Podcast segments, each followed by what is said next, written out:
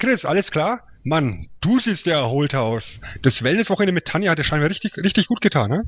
Ja, servus Sven, ja, schon, aber meine Freundin heißt eigentlich Tina. Oh, entschuldige, das ist ein bisschen peinlich jetzt, ne? Ähm, aber war das jetzt eigentlich deine Idee mit dem Wochenende oder war das Tanjas Idee? Das war Tinas Idee, T-I-N-A. Aber naja, du weißt ja, wie das ist. Irgendwie haben wir es doch zusammen entschieden. Ja, so soll es eigentlich auch sein, ne, dass man das alles zusammen entscheidet. Sollte ich vielleicht mit meiner Herz allerliebsten auch mal machen, so ein Wochenende, ne? Richter, das Tanja mal bitte schöne Grüße von mir aus. So Sven, jetzt reicht's.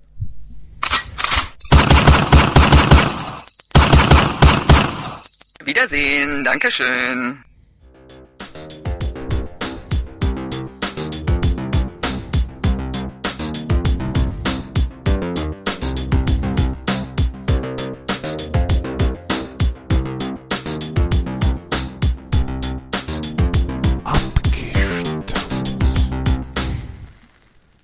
Ja, hallo und herzlich willkommen. Angenehme Tage und lange Nächte oder umgekehrt. Ich bin der Chris und hab soeben Sven erschossen, oder? Naja, da du der schlechteste Schütze aller Zeiten bist, habe ich jetzt äh, wahrscheinlich vier Fleischwunden am Bein, aber wie gesagt, hat der schwarze Ritter damals schon gesagt, alles nur Fleischwunden. Hi Chris. Ich nenne dich dann ab heute Bullet Tooth, Sven. Yeah. So. Hast bestimmt alle Kugeln mit dem Mund abgefangen, oder? So. Die sind alle an meiner stolzen, breiten Brust hier abgeprallt. Das, die stolze, breite Brust, das ist ja wunderbar. Und wenn doch irgendwas mich durchdrungen hat, dann ist es eh nur ins schwarze Herz gegangen und äh, naja, kein Verlust. Würde ich genauso sehen, ja. Danke. Arsch. Bitte. Sven Abgestaut ist, Episode 4 macht Chris dann alleine. äh, vermutlich. Ich nenne es dann ohne Punkt und Komma. So. Und Ähm, ohne Sven. Und ohne Sven. Aber apropos abgestaubt, gute Tradition ist es, sofern man davon schon sprechen kann, dass du uns das Thema der Episode erklärst. Was haben wir denn heute zu besprechen, Sven? Ja, heute haben wir uns einmal mehr eine Spieleserie rausgesucht, weil ein Spiel ist ja langweilig. Wir packen uns immer scheinbar gleich ganze Serien. Und ähm, wir haben uns im Endeffekt gleich einen Serien-Doppelpack, kann man so sagen, genommen.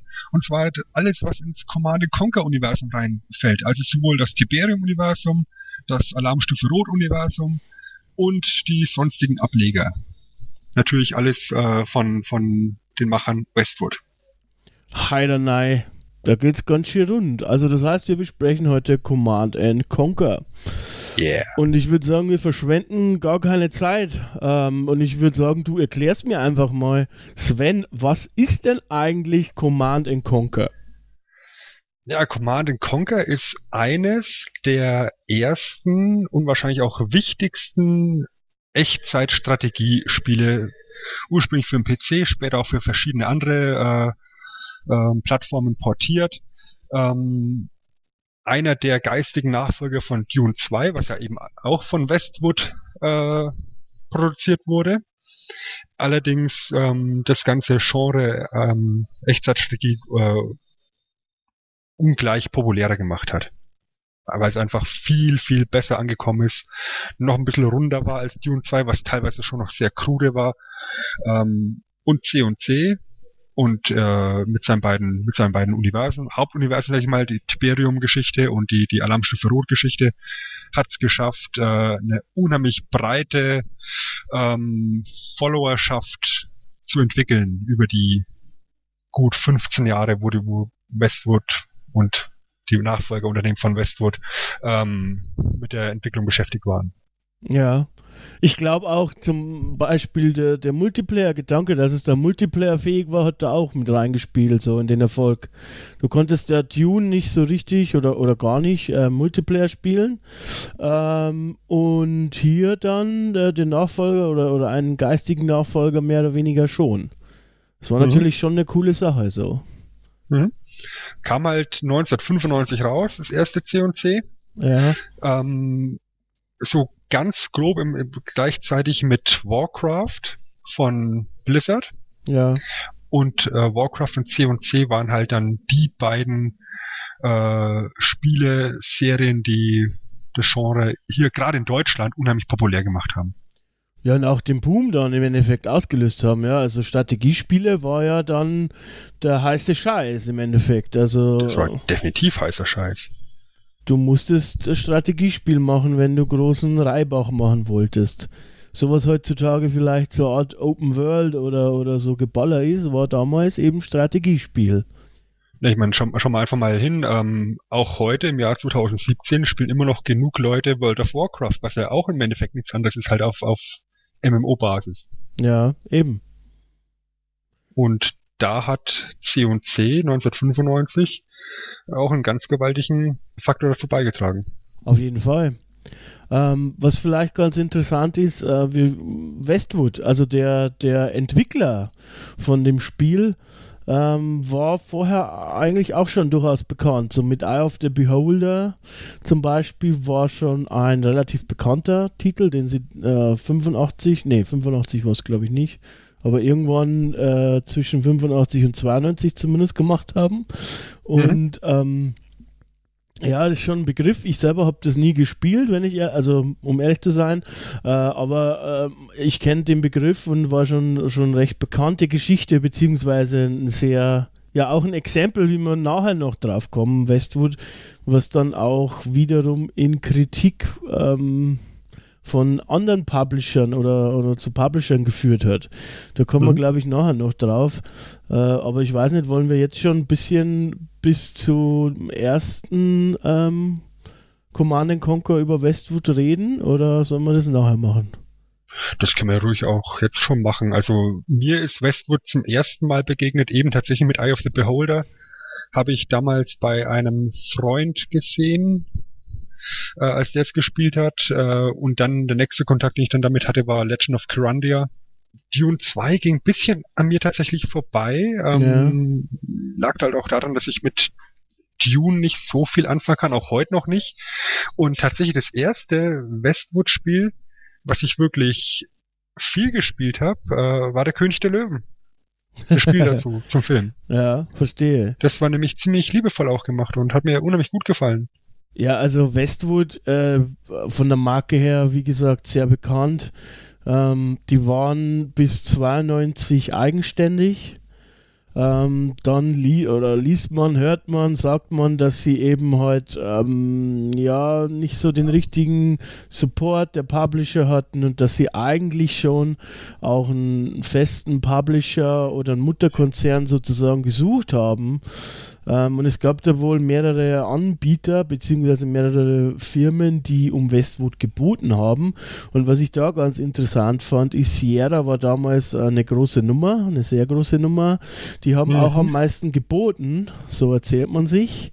Ähm, aber die Gründer von Westwood, Sperry und Castle, haben sich äh, gegen Sierra entschieden und für Virgin Interactive als Käufer, weil die eben halt ihnen garantiert haben, kreative Freiheit zu behalten. Ähm, Finde ich schon eine sehr interessante Entscheidung, vor allem wenn man bedenkt, wie sich das dann weiterentwickelt hat, sage ich jetzt einfach mal so pauschal. Ja, das ist krasse ist halt, dass dann die Übernahme 1998 kommt von Virgin hin zu EA, weil es Virgin ja äh, finanziell auch nicht mehr so gut ging. Ja.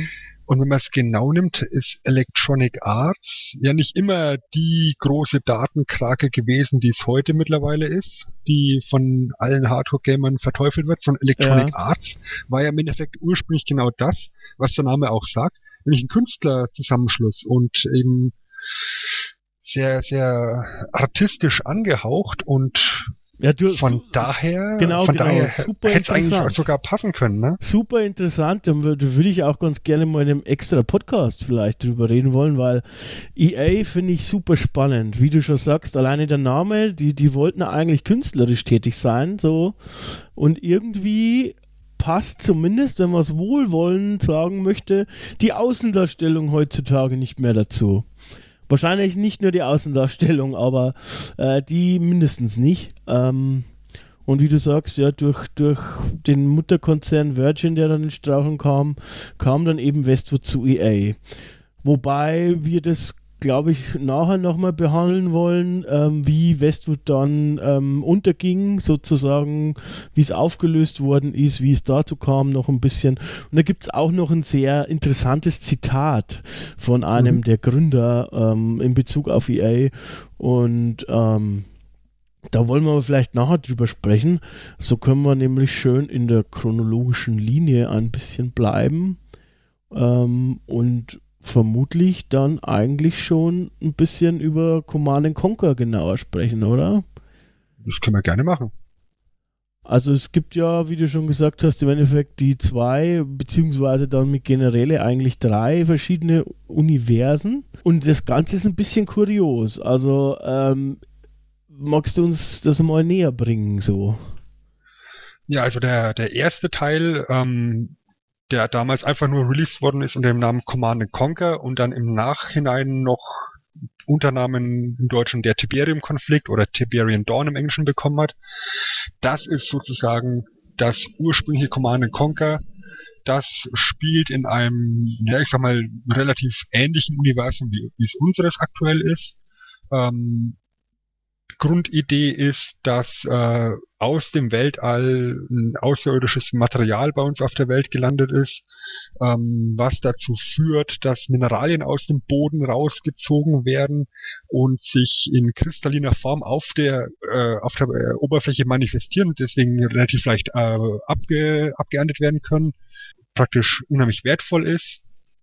Und Command Conquer äh, spielt um den äh, Konflikt einer globalen Defensivinitiative gegen eine gegen eine äh, terroristisch angehauchte Sekte, die Bruderschaft von Nord, äh, die die Weltherrschaft übernehmen wollen.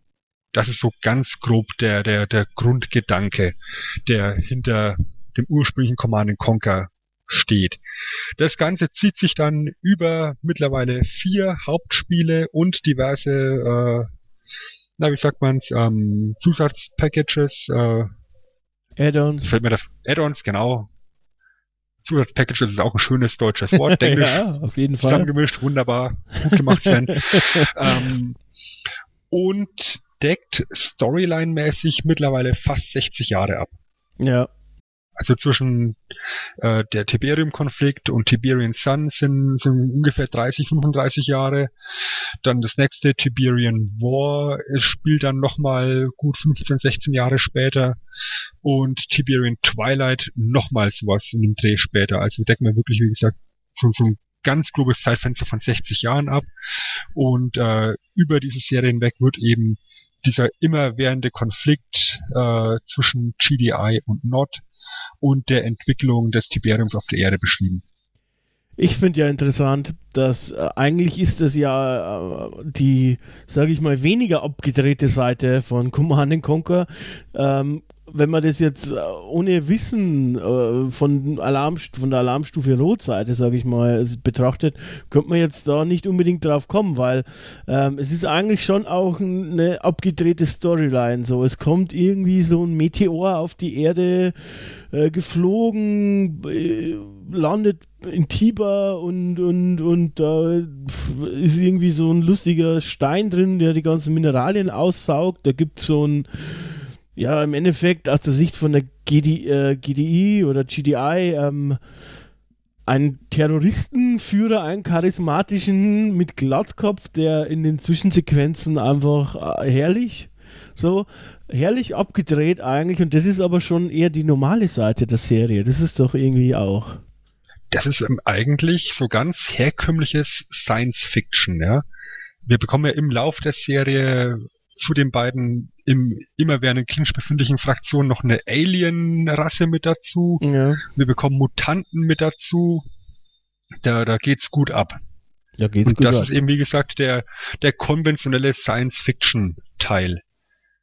Ja. Der Tiberium-Konflikt. Ist auch interessant. Äh, ich habe mir noch hier für die Recherche zum Podcast ein paar so Sachen über Kane durchgelesen ich glaube, da ist vielleicht, weiß ich nicht, ob man jetzt schon drüber sprechen kann, aber der ist eigentlich irgendwie wohl so ein, es ist nicht ganz klar, ob er wirklich Mensch ist oder nicht, glaube ich. Also ja, wie gesagt, der, der ganze Konflikt oder die ganze Story geht über 60 Jahre und Kane ist in allen Spielen mit bei. Ne? Also er ist immer der Bösewicht und er altert nicht. Ja, er ist sogar, wird sogar, ich glaube, das, das hat Westwood nachher bereut, habe ich zumindest so gelesen, weiß ich nicht, ob es stimmt, aber ähm, stand irgendwo auf einer Webseite. Den Link findet ihr natürlich in den Show Notes nicht die haben wohl anscheinend bereut, dass im, äh, kommen wir zwar nachher dazu, ähm, im ersten Alarmstufe Rot äh, auch Kane vorkommt, beziehungsweise mhm. so eine Referenz gibt, weil er dann eigentlich auch in ja, verschiedenen Zeitlinien sozusagen existiert. Ja, da war, da war wohl so ein Versuch, die beiden Universen miteinander zu verbinden. Ja. So dass Alarmstufe Rot so, so eine Art Prequel ist. Ja. Aber ähm, ich glaube, wenn wir über Alarmstufe Rot dann sprechen, da sind so viele Zeitreisegeschichten, da, da, da, da ist alles abgefuckt mittlerweile. Genau, das Interessante am äh, ersten Command Conquer hier, am Imperium-Konflikt oder was, was vor allem auch besonders wahrgenommen wurde, ist halt zum Beispiel auch, dass es, äh, dass man beide Seiten spielen kann, ja, also du kannst ähm, die vermeintlich böse Seite spielen und die vermeintlich gute Seite. Da gibt es auch verschiedene Enden. Ähm, so viel ich mitbekommen habe und noch in Erinnerung habe, wurde auch zum Beispiel äh, Kane groß gefeiert. Ähm, es wurde die Art der Zwischensequenzen fanden äh, die meisten auch gut.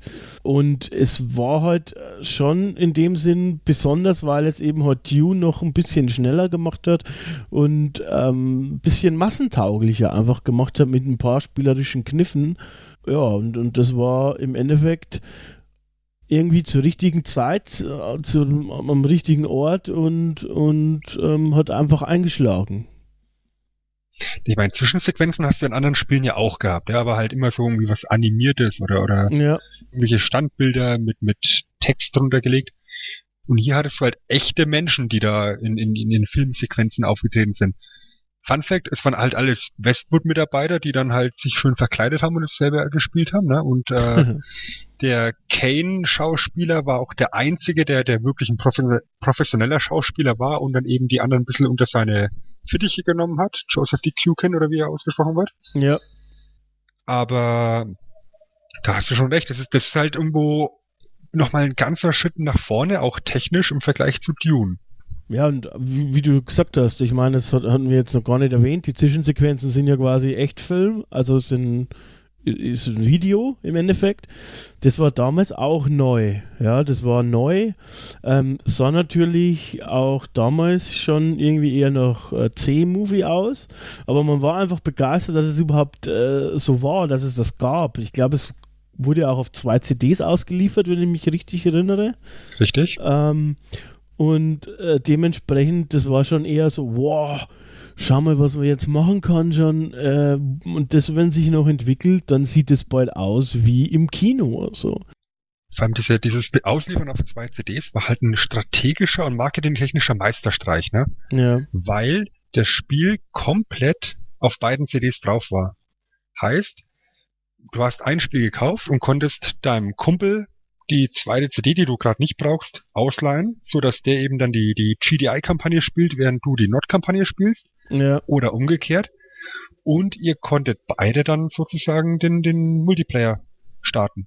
Ja, das, das war natürlich eigentlich. super. Die Frage ist, ob das so geplant war oder ob einfach die Videosequenzen nicht alle ähm, für beide Kampagnen auf die CDs gepasst hat. Aber an sich war es natürlich super, ne? Ja, also wie gesagt, marketingtechnisch, um eben gerade dieses Multiplayer-Gefühl ähm, voranzutreiben, was eben praktisch der große Verkaufspunkt äh, ist für Echtzeitstrategie, ja, dass du gegen deine Freunde äh, schauen kannst, wer der bessere Stratege ist. Ja. Ähm, das ist halt äh, schon ein ganz, ganz wichtiger Punkt hier. Sowohl bei Command Conquer als auch eben beim, beim ewigen Konkurrenten äh, Warcraft. Ja, auf, auf jeden Fall. Macht gleich ähm, viel mehr Spaß oder ja, es ist gleich ganz anders, wenn du natürlich gegen menschliche Gegner spielst. So. Das ist äh, eine andere Kiste. Mhm. Ganz andere was Sache. Mich halt, was mir halt im Gedächtnis geblieben ist vom, vom allerersten Command Conquer ist, dass ich es eben erst relativ spät gespielt habe. Ich habe es auch tatsächlich erst nach Alarmstufe Rot gespielt. Ich fand es äh, relativ schwer Ich habe mich tierisch aufgeregt über die wahnsinnig blöde KI, weil sich meine Sammler ständig gegenseitig blockiert haben. Oh ja. Ja, dass, dass ich dann hier schön meine, meine Sammler zum, zum Tiberium sammeln geschickt habe und dann müssen sie über eine Brücke und während der eine zurückkommt vom Sammeln, fährt der andere gerade hin. Ja. Was alles super getimt ist, aber dann müssen sie gleichzeitig über die Brücke und ich äh, wundere mich noch, dass mein Einheitenbau nicht weitergeht, weil keine Kohle mehr da ist. und das Spiel war unheimlich träge in meinen Augen. Ja, ich selbst kann ähm, ich kann mich nicht so gut erinnern, weil ich habe es selber, glaube ich, mal auf Nintendo 64 gespielt. Das muss aber schon einiges später gewesen sein. Ähm, und da war es dann nicht mehr so der Burner. Ich kenne es vor allem von der Erinnerung her von einem Kumpel, bei dem ich damals oft war, der es auf der Playstation hatte. Ähm, das muss aber dann auch schon ein bisschen später gewesen sein. Ähm, und da war es zwar immer noch geil, aber es war natürlich nicht auf dem Controller eigentlich war es ein bisschen äh, seltsam. das wäre generell meine Frage. Wie, wie, wie, wie spielt man denn bitte so, ein so ein RTS auf dem Controller? Ja, eigentlich schlecht. Eigentlich objektiv gesehen schlecht, aber irgendwie ist es so wie, wie alles von, von der Zeit. Wir haben es trotzdem gespielt und ich kann mich, um ehrlich zu sein, kann ich mich nicht gut. erinnern, dass wir es scheiße fanden. Also, ähm, das, das war eigentlich eine super coole Sache und wir haben es gern gespielt. Äh, ich habe meistens zugeguckt, aber es war völlig okay. Ich habe mitgefiebert. So, ich kann ich mich erinnern, äh, aber es muss eigentlich schlecht gewesen sein. Ich habe jetzt nicht noch einmal nachgeguckt, ähm, wie genau da die, die, die Belegung war. Ich glaube, die Kritiken waren aber auch relativ gut. Ähm, komische Sache eigentlich, ja. Wirklich eine komische Sache. Äh, was auch komisch war, war, dass es für den deutschen Markt angepasst wurde. So, da gab es wohl ähm, irgendwie Cyborgs anstatt Soldaten, so irgendwie. Mhm. Die natürlich auch Öl verloren haben anstatt Blut. Ja, aber das war Und natürlich sind keine Knochen zerquetscht worden, sondern äh, Cola-Dosen zerdrückt worden, wenn, wenn, wenn du drüber gefahren bist. Ja, ja, ja. Das war, war auch für ein Strategiespiel relativ brutal, die ganze Sache eigentlich. Also, man hat jetzt nicht so richtig viel gesehen oder so, aber das war, ähm, sage ich mal, konsequent. Mhm. Es gibt ja, es gibt ja zu den beiden oder zu den ganzen Command Conquer Spielen ja zwei große Kollektionen. Ja, mittlerweile gibt es ja so eine Ultimate Edition, wo alle Command Conquer Spiele drin sind. Ich glaube, es sind 17 Stück mittlerweile. Ja. Und es gab vor ein paar Jahren so eine, eine erste Kollektion, Ding, die, die 10-Jahres-Kollektion, ja. wo praktisch alle Spiele aus den ersten 10 Jahren drin sind, mit Ausnahme von Soul Survivor. Und diese 10-Jahres-Kollektion, die habe ich hier liegen. Ja. Und ich habe jetzt in Vorbereitung auf den Podcast noch mal ein bisschen in, in Command Conquer 1 reingespielt. So die ersten zehn GDI-Missionen. und ich habe echt das Gefühl gehabt, ich kann meinem Bart beim Wachsen zugucken, während ich dabei bin, meine Basis aufzubauen, weil das Spiel so ah. wahnsinnig langsam ist, weil du eben startest mit wenig Kohle und, und musst erstmal warten, bis dein Sammler wieder da ist und dann baust du einen zweiten Sammler und dann dauert es auch wieder drei äh, äh, Erntevorgänge, bis der genug Tiberium eingesammelt hat, dass der zweite Sammler da ist. Und dann kannst du anfangen, Gebäude zu bauen. Also, und dann um so nach, nach, nach einer Viertelstunde Spielzeit gefühlt, geht's los und du hast dann erste Soldaten da stehen. Ja, das Lustige ist aber, also ich weiß jetzt nicht, wie es professionelle Leute, also Kritiker damals gesehen haben, aber ich in meinem Kopf habe es eigentlich als relativ schnell in Erinnerung. Ich hatte aber damals eigentlich auch wenig Vergleich, weil Warcraft hatte ich nicht gespielt. Ähm, das durfte ich nicht auf dem PC, also bei mir zu Hause, glaube ich, ja. Und äh, ich hatte keinen eigenen PC damals, sondern war natürlich der Familien-PC so. Ähm, und ich habe es irgendwie nicht organisiert bekommen. Äh, und ja, also irgendwie äh, hatte ich es als relativ schnell in Erinnerung, aber vor allem aus heutiger Sicht ist es natürlich, ja, Schnecke ist noch schnell dagegen, wird man wahrscheinlich sagen. Was ich als, was ich halt cool fand, weißt du, im Vergleich zu Warcraft, zum ersten Warcraft, da konntest du maximal vier Einheiten in eine Gruppe packen. Ja. Im zweiten Warcraft waren es dann schon neun. Hier bei, bei Command Conquer, wenn ich gewollt habe, habe ich hier halt 50 Soldaten zusammengepackt und äh, losgeschickt. Das fand ich, fand ich sehr schick. Es hat ein paar so Kleinigkeiten, glaube ich, die das dann halt auch schön gemacht hat, so, die es vorher eben halt irgendwie nicht gab.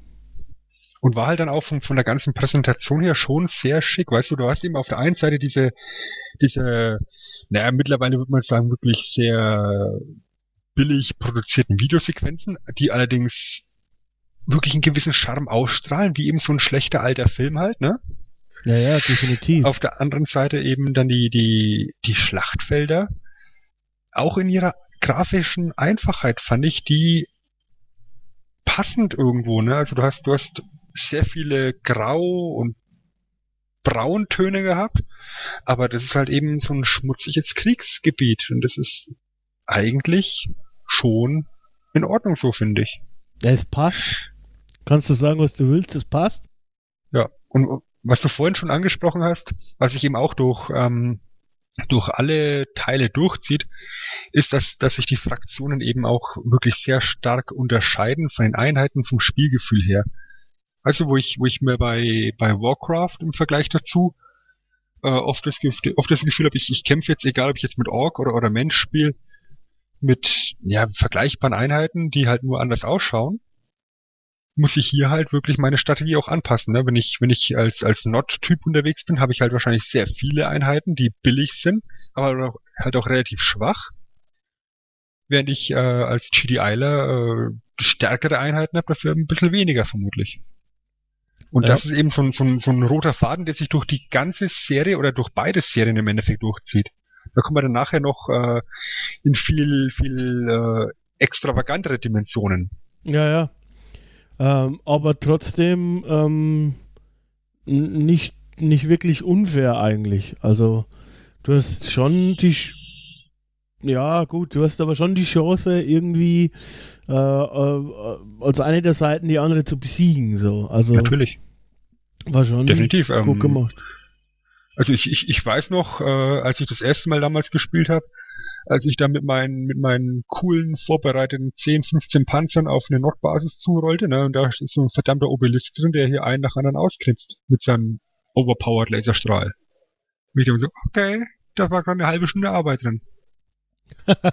Ich armer kleiner Noob. Ja, wie gesagt, also ich denke, es, es ist jetzt zu Recht ein Klassiker und es ist auch wirklich ich meine, es ist, also Spielempfehlung kann man jetzt an der Stelle nicht geben. Also aus heutiger Sicht das zu spielen, da muss man sich schon drauf einstellen, würde ich sagen.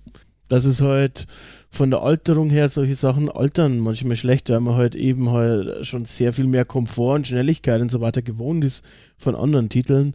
Äh, es ist aber damals war es echt cool, ähm, auch ein paar Jahre später. Ich habe es auch erst ein paar Jahre später gespielt, war es echt cool und ähm, kann man nur kann man nur sagen, Chapeau. Und äh, ist genau wie die wie wie noch einige andere Spiele aus der Serie mittlerweile komplett legal kostenlos erhältlich im Netz. Ja, das ist das ist eigentlich ziemlich cool, ne, dass dass das also, möglich ist. Für für für einen sehr schmalen Taler, nämlich genau null Nulli, äh, kann man da zumindest mal reinschnuppern und dann mal schauen. Ja, reinschnuppern schadet nie bei sowas. Richtig. Apropos reinschnuppern.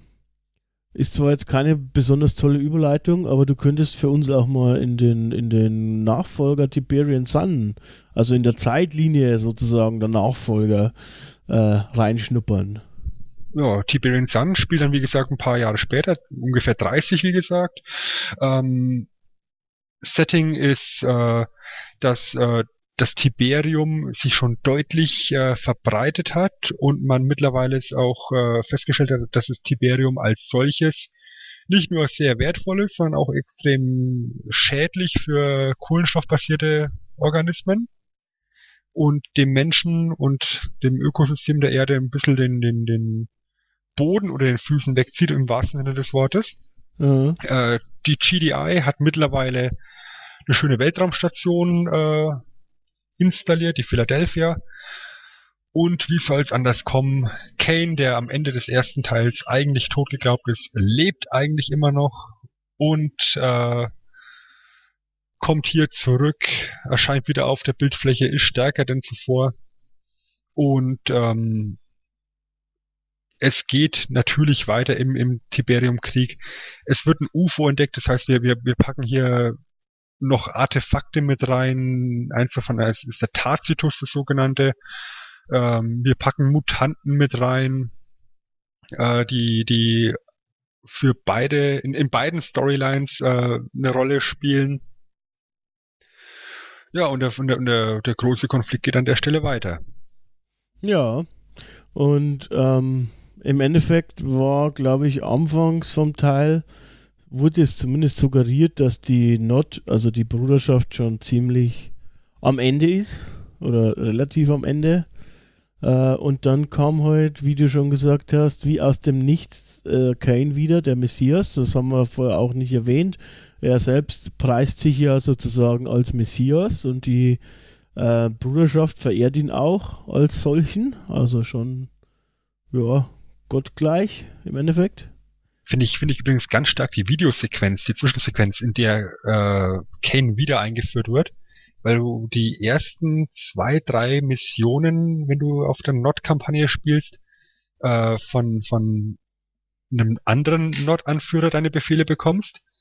Und dann hast du dann eben, eben ein paar Missionen gespielt und dann siehst du so eine, so eine Ansprache, wo immer dann der Satz fällt, Kane lebt im Tode, Kane lebt im Tode, und alle Soldaten brüllen das immer so, so total begeistert mit, ja, enthusiastisch, Kane lebt im Tode, und dann geht, wird der Bildschirm komplett umgeschaltet, das, das Gesicht von Kane erscheint, und er sagt, Kane lebt, und alle flippen total aus.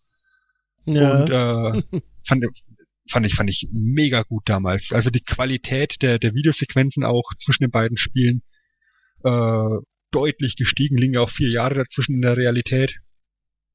Ja. Und ja, Kane lebt. Kane lebt. Ähm, Kane ist, ist, bleibt und ist da auch immer noch ein sehr, äh, die Kollegen vom, vom, äh, so jetzt stehe ich auf der Leitung, vom Stay Forever Podcast würden sagen, ikonischer Charakter. Die, mhm. Das gleichen wir einfach mal aus, wenn ich darf. ähm, Bleibt es immer noch und ist es eigentlich in dem Spiel noch mehr? Vor allem, weil er halt auch äh, von der Geschichte her die, die Not äh, vereint sozusagen, beziehungsweise war vorher leicht gespalten und er reißt wieder die komplette Macht an sich. Er, er, ja, er ist im Endeffekt die zentrale Figur, mehr oder weniger. Ähm, was auch interessant ist, dass du, also der Spieler war im ersten Command Conquer ein namenloser Kommandant. Diesmal hat er auch einen Namen. Das spielt zwar eigentlich dann doch wieder keine Rolle, aber es wurde immerhin so getan, als ob es, äh, als ob man irgendwie eine Figur wäre. So. ähm, und es ist, es hat auch wieder mehrere Enden. Es hat wieder zwei Enden. Eine, ein Ende für, ähm, ja, wenn man mit der äh, wenn die GID siegt und eins, wenn, wenn die NOD siegt sozusagen. Und ähm, soweit ich weiß, ist aber nur das eine kanonisch, weil es gab ja dann noch einen Nachfolger. Mhm. Ähm, apropos also man, baut, man baut immer genau. auf ein GDI-Ende auf im Endeffekt. Ja, eigentlich schon, genau. Äh, ist auch irgendwo okay, weil, naja, wie soll man weitermachen, wenn hätte, wäre, wenn, hätte, hätte, Fahrradkette. Ja, also du, wenn, wenn du auf dem Nordende aufbaust von Tiberian Sun, dann, dann kannst du eigentlich nicht mehr weitermachen, weil zu dem Zeitpunkt dann die Ende, äh, die, die ganze Erde eben Tiberium verseucht ist. Genau, weil die haben da deine ähm, Philadelphia, die du vorher schon erwähnt hast, abgeschossen und ich glaube am Ende auch noch irgendwie so eine Tiberium-Rakete oder sowas auf die Erde mhm. gefeuert. Mhm. Äh, das alles mit Tiberium überwuchert und wie, wie du schon erwähnt hast, ist das nicht so wahnsinnig gut. Ähm, und im Endeffekt wäre dann alles tot. So, mehr oder weniger. Richtig. Genau. So an sich ist es in Deutschland als Command Conquer Teil 3 erschienen, was ein bisschen seltsam ist, weil, Sven? Ja, weil eigentlich, wie wir dann festgestellt haben, äh, Alarmstufe Rot ähm, ein eigenes Universum ist und praktisch eine eigene Zählung bekommt so dass wir im Endeffekt an der Stelle ein fälschlicherweise als Command Conquer 3 bezeichnetes Spiel haben, was allerdings äh, eigentlich Command Conquer 2 ist, weil Command Conquer Alarmstufe Rot auch in Teil 1 ist.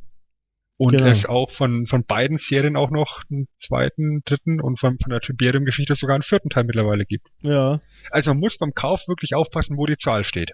Ja, und, und die Deutschen, wie sie es halt früher oft gemacht haben, haben es auch ein bisschen ohne Not gemacht, weil in Amerika war das halt nicht so. Also der Originaltitel hat diese Nummerierung nicht. Die gibt es nur bei uns. Ähm, man wollte halt sozusagen, vermutlich ist er auch irgendwie naheliegend bei Alarmstufe Rot, eben den Erfolg vom ersten Teil äh, nutzen und hat deswegen halt auch eine 2 dran gehängt und so war es halt logisch bei diesem Teil hier, der, den wir gerade besprechen, eine 3 ranzuhängen, wurde dann kritisch, als sich die Amerikaner entschlossen haben, Command Conquer 3 zu veröffentlichen. Äh, dann war es ein bisschen verwirrend für uns ähm, aber naja, jedenfalls ist es auch, äh, wie du vorher äh, schon gesagt hast, bei, bei dem ersten ist auch das ähm, seit 2010, glaube ich, kostenlos verfügbar. Mhm. Und kann man kostenlos runterladen und spielen. Ich selbst muss sagen, ich habe an das Ganze irgendwie keine Erinnerung, nicht so richtig. Also ich kenne das Logo, und ich glaube, ich muss es auch gespielt haben oder zumindest zugesehen haben. Ähm, ich glaube aber selbst gespielt, aber irgendwie hat es da, ich habe mir, ich habe es jetzt in Vorbereitung auf den Podcast nicht selbst gespielt, ich habe mir nur ähm, Videos, Walkthroughs angesehen. Da hat es nicht Klick gemacht irgendwie. Ich weiß nicht warum. Keine Ahnung. Also das ist, das ist auf alle Fälle der Teil in der Serie, den ich am häufigsten durchgespielt habe ich fand es in der Präsentation auch wieder sehr schön, haben wir ja gerade gesagt. Wir haben, wir haben mittlerweile das Jahr 99, als das Spiel rauskommt. Das Spiel hat unheimlich viel Hass bekommen, weil es angeblich so, so unfertig ist und, und viel zu früh rausgehaut wurde. Ich persönlich äh, habe es nicht als, als wirklich schlecht empfunden. Ich habe es, wie gesagt, mehrfach durchgespielt. Ich fand die Videosequenzen sehr gut. Ich fand äh, ich fand sehr sehr nett, dass wir da auch bekannte Schauspieler reingepackt haben, allen voran eben Michael Bean und, und ähm, James Earl Jones. Ja. Und ja, das, das Sci-Fi-Setting im Jahr 2030 wird halt hier nochmal ein ganzes Stück äh, äh, stärker dargestellt. Wir haben hier, wie gesagt, diese Welt, die, die sich verändert, es sind Ionenstürme, die ganzen Einheiten, wenn wir im ersten Teil noch wirklich ähm, ja relativ, relativ konventionelle Einheiten hatten, hier so Panzer und Buggies und äh, Motorräder als Einheiten, haben wir jetzt hier halt Battlemax und Schwebepanzer und, und äh, Alien-Technologie. Und man merkt schon, es geht in eine deutlich trashigere Richtung, aber eben weiterhin Sci-Fi und im Sci-Fi-Setting geht alles in meinen Augen. Mhm. Und mit diesen Mutanten, die man da mit reinbringt, ähm, hat man halt auch nochmal einen gewissen Faktor geschaffen, den ich, den ich ganz nett finde. Wir haben ja in jedem Spiel so eine absolut overpowerte ähm, Infanterieeinheit. Ja, das ist im ersten Teil der Kommandobot. Bei Alarmstufe Rot ist es Tanja und, und, und, und die entsprechenden äh, Äquivalente von. Tina. Ah, Verzeihung. Werde ich wieder angeschossen? nee, ich habe die Pistole weggepackt. Okay, dann bin ich beruhigt. Äh, ja, und, und hier haben wir dann eben die, die Mutanten. Umagan heißt die eine zum Beispiel. Und ähm, ja, fand ich, fand ich wirklich schick. Ich fand auch das, äh, den, den, den Storyverlauf ließ sich gut spielen, war nachvollziehbar auch soweit. Ähm, wenn es auch an manchen Stellen, während ich den ersten Teil zu leicht fand, äh, zu schwer fand, hier fast zu leicht war. Ja. Also ich, ich habe hier die, die Endmission noch im Kopf von, von beiden Fraktionen, die sind auf, auf insgesamt drei Stunden Zeitlimit ausgelegt und ich habe, glaube ich, noch nie für dafür länger als, als 50 Minuten gebraucht. Weil sie einfach nicht wirklich schwierig sind. Der ist aber halt auch für den Massenmarkt ausgelegt. Also was man damals als Massenmarkt bezeichnet hat, sage ich jetzt mal. Möchte man da vielleicht sagen, da hat EA seine Finger mit drin? nee, also was ich sagen wollte, ist eigentlich, ähm, oder das habe ich mir vorher, während du gesprochen hast, überlegt, weil da hatte ich ja Zeit. ähm, nee, Quatsch. ähm, das, das, das haben, das haben, nee, bitte nicht, Sven. Ich liebe, ich liebe es, wenn du, wenn du mit mir sprichst. Ähm, haben wir auch schon bei Castlevania gesagt, es gab hier auch so eine massive Veröffentlichungspolitik. Also, was wir jetzt immer oder, oder häufig so auf Ubisoft und EA geschimpft wird, dass jedes Jahr irgendwie so ein Spiel rauskommt, das war bei Command Conquer quasi auch. Das war quasi von 95 hier bis 99 waren drei Spiele. Ähm, oder waren es sogar vier, nee, drei. Es ist auf jeden Fall so, dass ziemlich viel in kurzer Zeit rausgehauen wurde. Und ähm, da kann ich irgendwie schon auch verstehen, dass bei dem Teil dann äh, Kritik aufkam, äh, ein bisschen, ich weiß jetzt nicht, ob es unfertig war, aber vielleicht hat man sich auch äh, irgendwo dazwischen mehr neue Features gewünscht oder sowas. Ja, man hat halt viel geworben im Vorfeld. Ja, man hat gesagt, hier, wir machen hier das Ganze 3D-mäßig, ja. Was letztendlich daraus geworden ist, ist halt ein Spiel mit einer isometrischen Perspektive, ähm, was dir halt so ein bisschen Höhen, Höhenunterschiede vorgaukelt, ja. Dass Einheiten, die bergauf gehen, langsamer sich bewegen als Einheiten, die auf, auf, auf einer Ebene laufen und so. Du hast ein paar wirklich nette Lichteffekte, aber es ist halt immer noch sehr Sprite-basiert, ne? Und vielleicht ist das das, was den Fans ein bisschen sauer aufgestoßen ist, dass es halt immer noch die gleiche Suppe nur aus anderen Dosen ist. Auf der anderen Seite, wenn wir dann zu, zu Neuerungen und Änderungen kommen in der, in der, in der Geschichte oder in, in, in den Spielen, da gab es den gleichen Aufschrei, weil es auf einmal nicht mehr die gleiche Suppe aus, aus, aus, aus, aus anderen Dosen ist ja, wie du es machst, machst du es falsch. Ne? Es, ist, es ist halt gerade auch, äh, da muss ich sagen, sind wir Nerds schon auch besonders. Wenn mhm. uns jemand unser Lieblingsprodukt verändert, da sind wir nicht immer glücklich, um das mal vorsichtig auszudrücken. also, Nichtsdestotrotz muss man sagen, der, der Erscheinungstermin 99 zu dem Zeitpunkt war das das EA intern erfolgreichste Spiel, was jemals gestartet ist. Ja. Hier 1,5 Millionen Einheiten innerhalb der ersten Monate verkauft. Mhm.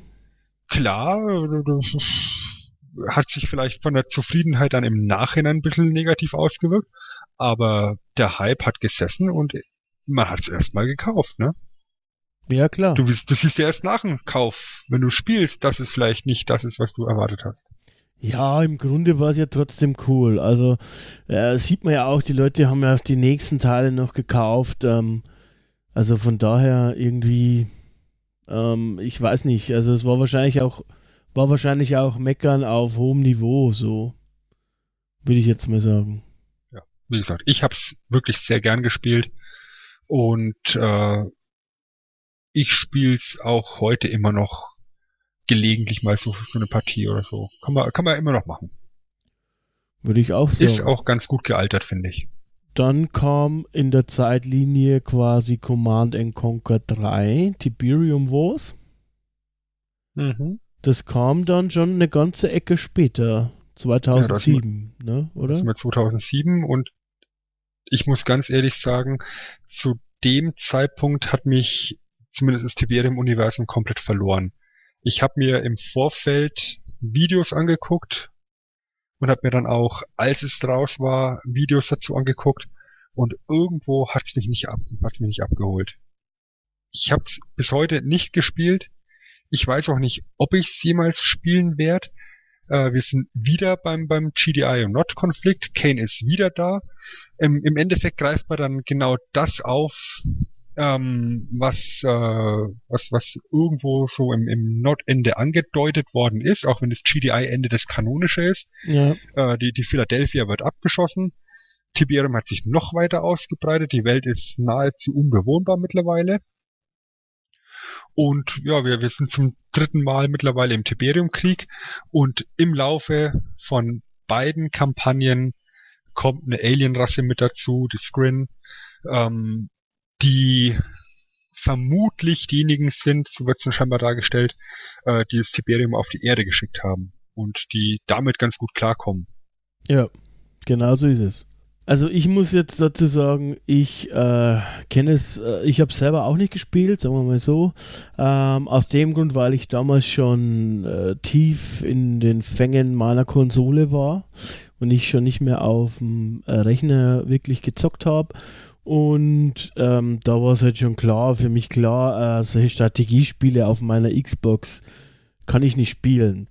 Ähm, es war aber auch, ich habe die Presse verfolgt, es war nicht so, also es war schon arg in der Kritik, sagen wir es mal so. Ähm, auch die Zwischensequenzen und so, so weiter und so weiter, was vorher so einen sympathischen Trash-Faktor hatte, hat dann doch irgendwie schon langsam begonnen zu nerven irgendwie. Ähm, und es war halt auch, immer noch irgendwie more of the same, oder? Also, wie du schon gesagt hast, es ist wieder irgendwie hier Kane und es ist wieder Tiberium und hm, generell hatte man sich schon ein bisschen von Strategiespielen, was heißt ein bisschen, da war es ja schon 2007, war die, die ganze Strategiewelle schon lange vorbei wieder, schon wieder halb tot, glaube ich. Ähm, ja, ich weiß nicht, das war einfach nicht, nicht so gut wie die anderen und es war auch zum falschen Zeit, also war auch zur falschen Zeit da irgendwie.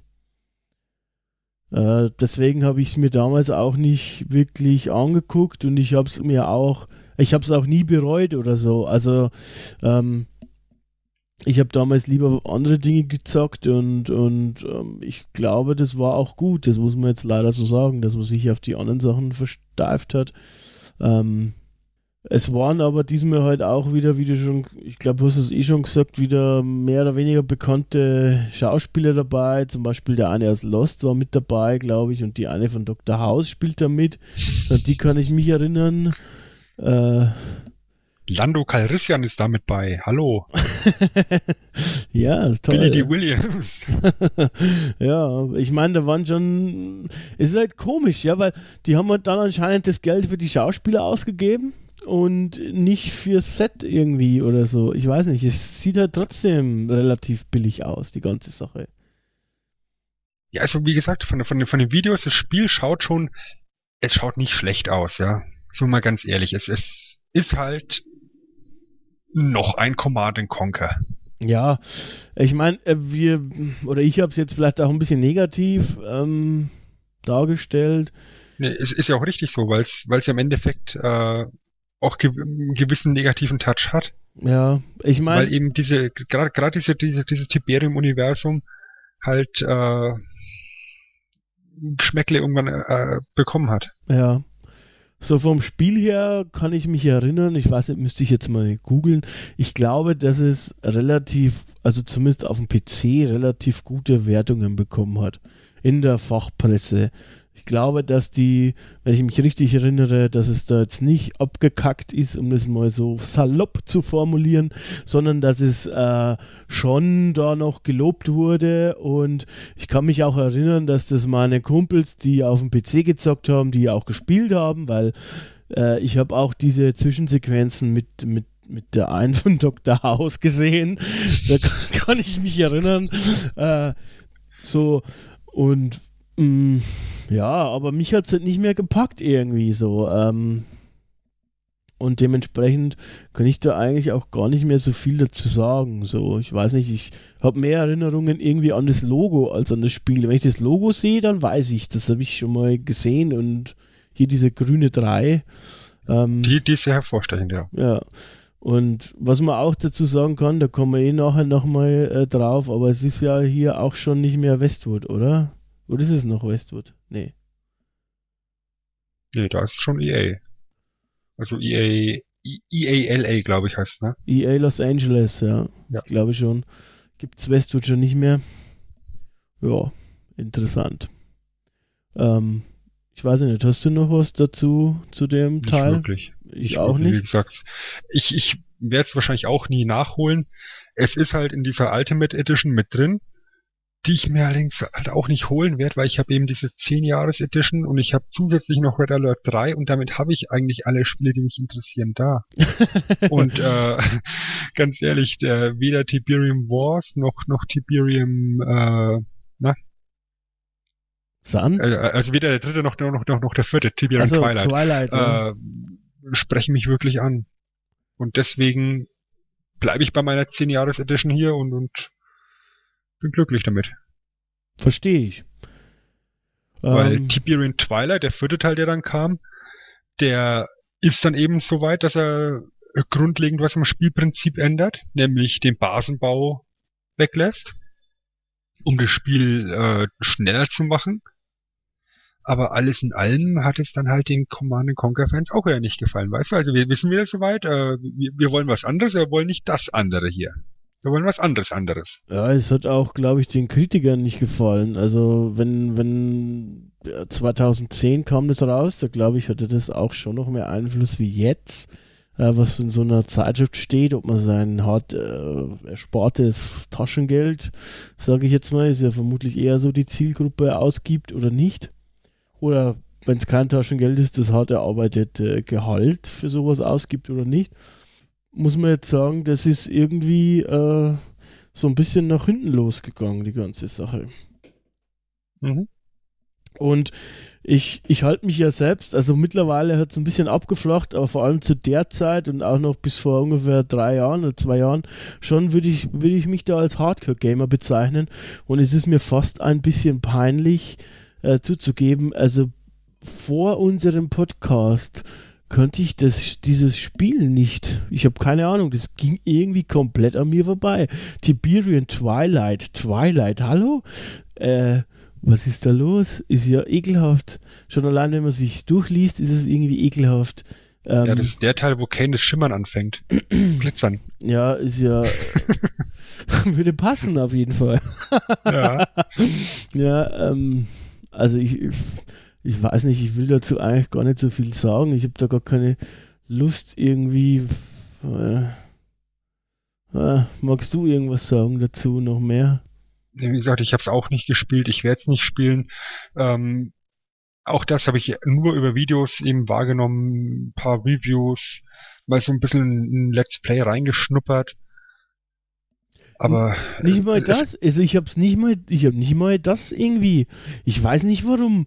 Ich hatte damals, gut, ich hatte nur ein Abo von der ähm, GamePro damals, ähm, also nur von, von hier Konsolenmagazin, aber trotzdem, irgendwie hätte ich schon gedacht, dass ich das dann irgendwie mitbekomme. Gab's ja auch schon Internet und so.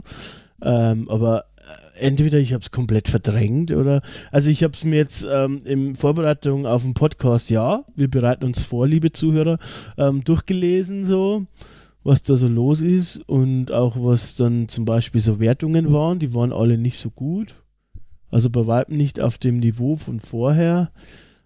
Und naja, ich weiß nicht, also wie du schon gesagt hast, die haben halt was verändert. Ähm, aber irgendwie nicht so, dass es wohl irgendwie besser geworden ist. Vor allem, wir reden ja vom Jahr 2010, wo das Spiel rauskam, ne? Ja. Und äh, im Jahr 2010 und ich würde auch sagen im Jahr 2017 immer noch nicht wirklich, ist die Spielerschaft bereit, äh, einen Kopierschutz in Form von einer permanenten Online-Verbindung, so einen Online-Zwang zu akzeptieren. Ja, das kommt ja natürlich und dazu. Das ist dann halt nochmal so ein, so ein Schuss ins Knie und äh, ja, ekelhaft halt. Also mhm. ähm, dauernder Online-Zwang, das ist sicherlich auch äh, so eine Geschichte gewesen, das war, hat dem nicht geholfen. So. Wobei ich, ich fast behaupten würde, so, so als, als kleine These am Rande, wenn das Ganze da zu dem Zeitpunkt noch äh, hier die kleine, beschauliche, süße Underdog-Westwood-Klitsche gewesen wäre, hätte man sich vielleicht da fast drauf eingelassen als Spieler, ja. Aber wenn dann eben die böse Datenkrake Electronic Arts hier einen Online-Zwang fordert, ne. Ja, also zumindest weißt du, das, das, das eher, auf, auf, ja. auf, auf, der Schiene, glaube ich. Ja, mit Sicherheit spielt das eine Rolle, ja. Äh, du hast halt, äh, mit Sicherheit würdest du dich eher darauf äh, einlassen. Bei mir wäre es zum Beispiel im Moment eher so, ähm, hier, wenn, wenn, wenn die Macher von von äh, Witcher das machen würden hier, äh, die sind für mich so ein, so ein klein, also so klein sind die ja gar nicht, aber ein eigenständiges Studio, das hier die Liebe zum Detail macht, wenn die so einen Kopierschutz machen würden, würde ich mich auf jeden Fall eher darauf einlassen, als wie wenn es Ubisoft oder EA macht, so die großen bösen äh, Firmen, die da vermeintlich irgendwie immer dem Spieler seine liebsten Marken wegnehmen wollen und es kaputt machen äh, das spielt sicher eine Rolle. Also das kann man nicht von der Hand weisen. Äh, auch generell das ganze Spiel. Also ich denke schon, dass da, wenn, wenn die Veränderung vielleicht jetzt auch wirklich nicht so toll war, aber wenn da noch so ein Westwood draufstehen würde, hätte es bestimmt den einen oder anderen eher dazu verleitet, es trotzdem mal zu versuchen, ja. da 2010 war auch schon der EA-Hass richtig schön ausgeprägt. Da, das hat sicher nicht geholfen. Definitiv nicht, nee. Ja. Also für mich ist äh, Teil 4 wirklich ein rotes Tuch. Würde ich, würde ich echt nicht anfassen. Ja, mu musst ja auch, Gott sei Dank nicht. Ich weiß Nö, nicht. zwingt auch keiner dazu. Ist ja, ist ja das Schöne dran. ja. Ähm, Und ich persönlich bin halt auch kein, kein Freund von Webbrowser-Games, deswegen kann ich eigentlich auch zu Tiberium Alliances nichts sagen. Ja, ich, ich eigentlich auch nicht. Also da ist wieder so, das habe ich nur dann äh, gelesen. Ähm, das habe ich schon mitbekommen, dass die glorreiche Command Conquer Serie von EA äh, nochmal wiederbelebt wurde.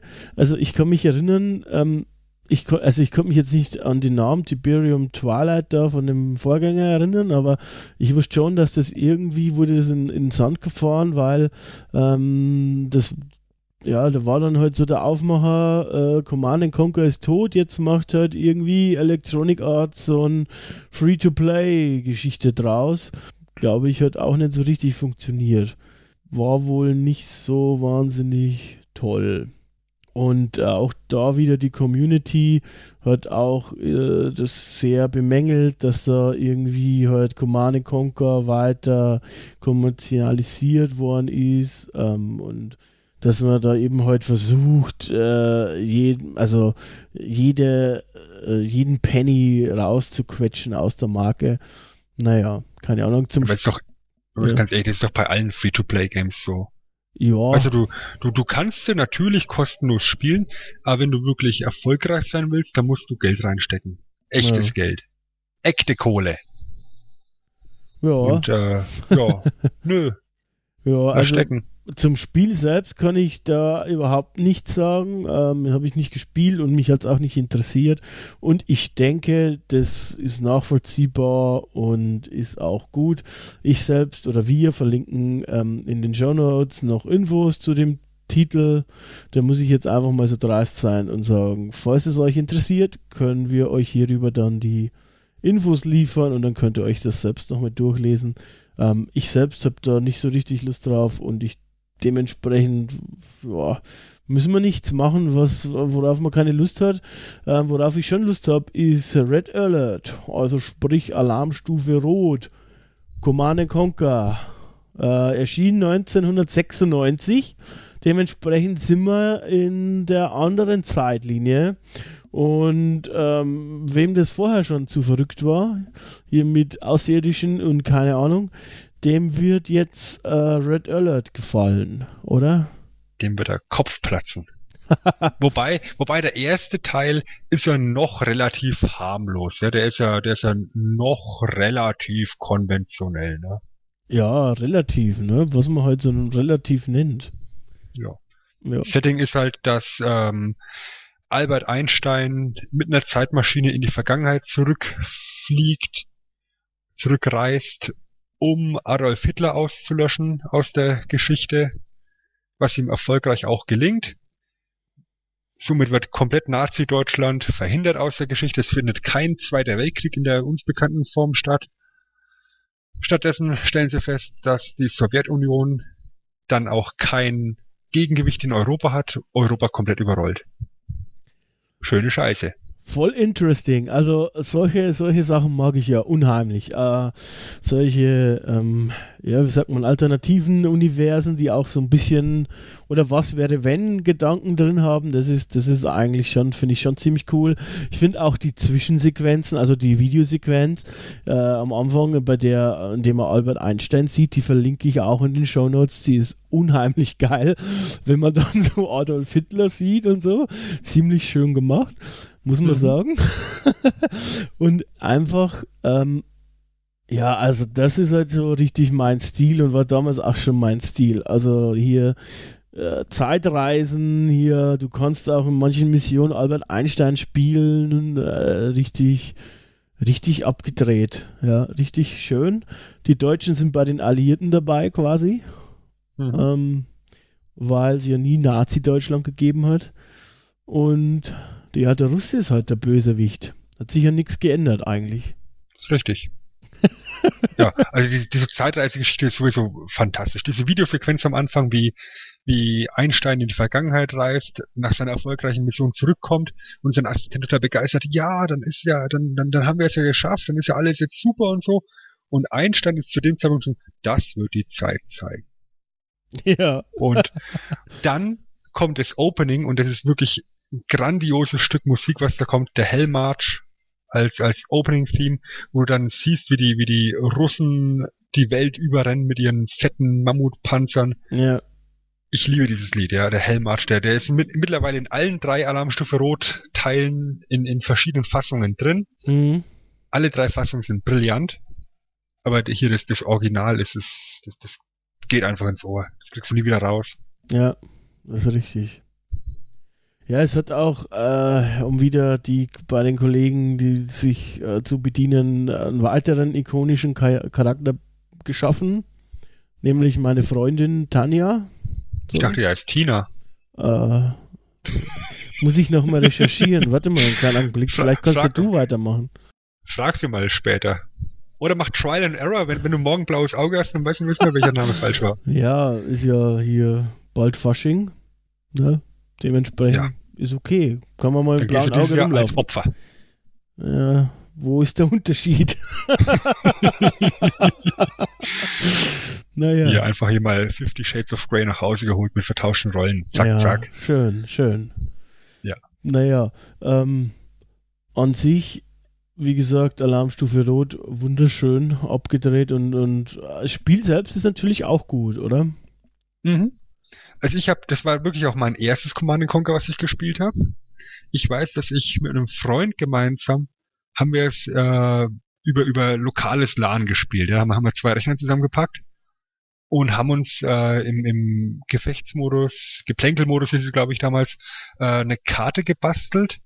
Ähm, er eine Küste oben, ich eine Küste unten, dazwischen ein riesengroßes Tiberium oder, oder Erze ist es in dem Fall Feld mit ungefähr einer Million Credits da liegen und dazwischen eine Brücke und dann baut jeder eine, eine, eine Basis auf und dann, dann schießen uns einfach hier mit, mit unseren Schiffen und Mix und alles mögliche da durch die Gegend. War, war wunderbare Zeit. Ähm, ich weiß, dass mein 486er damals unheimlich in die Grätsche ging bei den späteren Missionen, als der Bildschirm wirklich vollgegangen ist. Weil so die ersten paar Missionen gingen noch, aber als die Karten dann immer größer wurden und dann äh, immer mehr Einheiten unterwegs waren, da war mein 486er dann am Limit und ich habe es wirklich erst bestimmt fünf, sechs Jahre später zu Ende gespielt. Das nenne ich mal Cliffhanger. Ja, weißt du, ich, ich, ich habe ich hab erst im, im, im, im nicht mehr ganz so zarten Alter erfahren, wie, wie die Kampagne ausgeht. Ja, also ich habe es auch damals wieder ähm, an der PlayStation hauptsächlich gesehen. Ähm, kann mich gut an die Tanja-Missionen erinnern und an die Albert Einstein-Missionen. Da haben wir sehr gefiebert. Die äh, Indoor-Missionen, ne? Ja, genau. Ähm, wo man so rumläuft. Ja, war glaube ich auch nicht so gut zu steuern, aber ich habe es wie gesagt eigentlich die meiste Zeit nicht selber gesteuert, von daher kann ich es gar nicht so, äh, hat sich nicht in meiner Erinnerung stark verankert.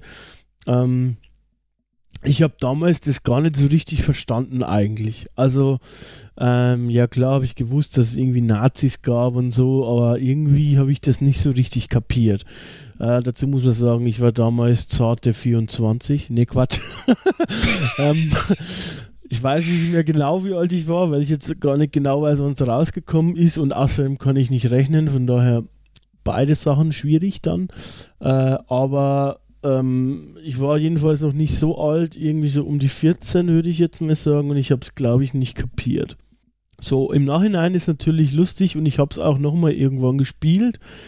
Ähm, ich weiß aber, ich weiß nicht, warum ich im Gegensatz zu dir da immer so ein schlechtes Gedächtnis habe. Also irgendwas ist da hier falsch. Also ich weiß nicht mehr wie und wo. Ich weiß, ich habe es auf meinem Rechner gehabt, ähm, also auf unserem Familienrechner und ich habe es da auch nochmal gespielt und da war es aber schon alt. Wahrscheinlich war es einfach mal irgendwo bei irgendeiner so CD dabei, wie sie früher gab, bei den Heften, so gratis Vollversion und dann habe ich das da nochmal eingelegt. Und es hat mir Spaß gemacht, das weiß ich noch. Und es war eben halt äh, schöne, schöne Erinnerungen auch. Immer, weil das macht man ja heutzutage nicht mehr auch, oder? Wenn man es mit einem Kumpel gespielt hat. Einfach schöne Erinnerungen.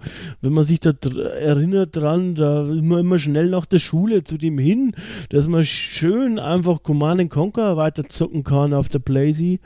Das ist mhm. doch einfach auch eine coole Sache gewesen, so. muss man Fall. sagen. Und ich fand es halt auch so grafisch war es sehr nah dran am ersten Command Conquer, am Tiberium-Konflikt. Ja, also die Panzer haben noch nahezu gleich ausgeschaut und Gebäude waren noch sehr ähnlich und der ganze Grafikstil war noch sehr ähnlich. Aber auf der anderen Seite waren es halt so dezente Entwicklungen, die das Ganze schon sinnvoll gemacht haben. Ja? Dass die Russen dann natürlich rote Einheiten haben, die sich auch eben auf der Karte sehr deutlich abgehoben haben, finde ich gerade bei den, bei den europäischen Missionen, die dann halt, was ich in, auf, auf einem, in einer Schneelandschaft spielen, hast du halt diese, diese bedrohlichen roten Einheiten halt sofort gesehen. Fand mhm. ich ganz nett. Ja. Und dann ähm, hat man hier halt auch noch deutlicher so die, die Einheiten voneinander abgetrennt, vom, vom, vom Stile oder die Fraktion voneinander abgetrennt, ja. ja. Wenn ich, wenn ich mir überlege, mit, mit welchen Popel-Hubschraubern die, die Alliierten ausgerüstet waren, ja.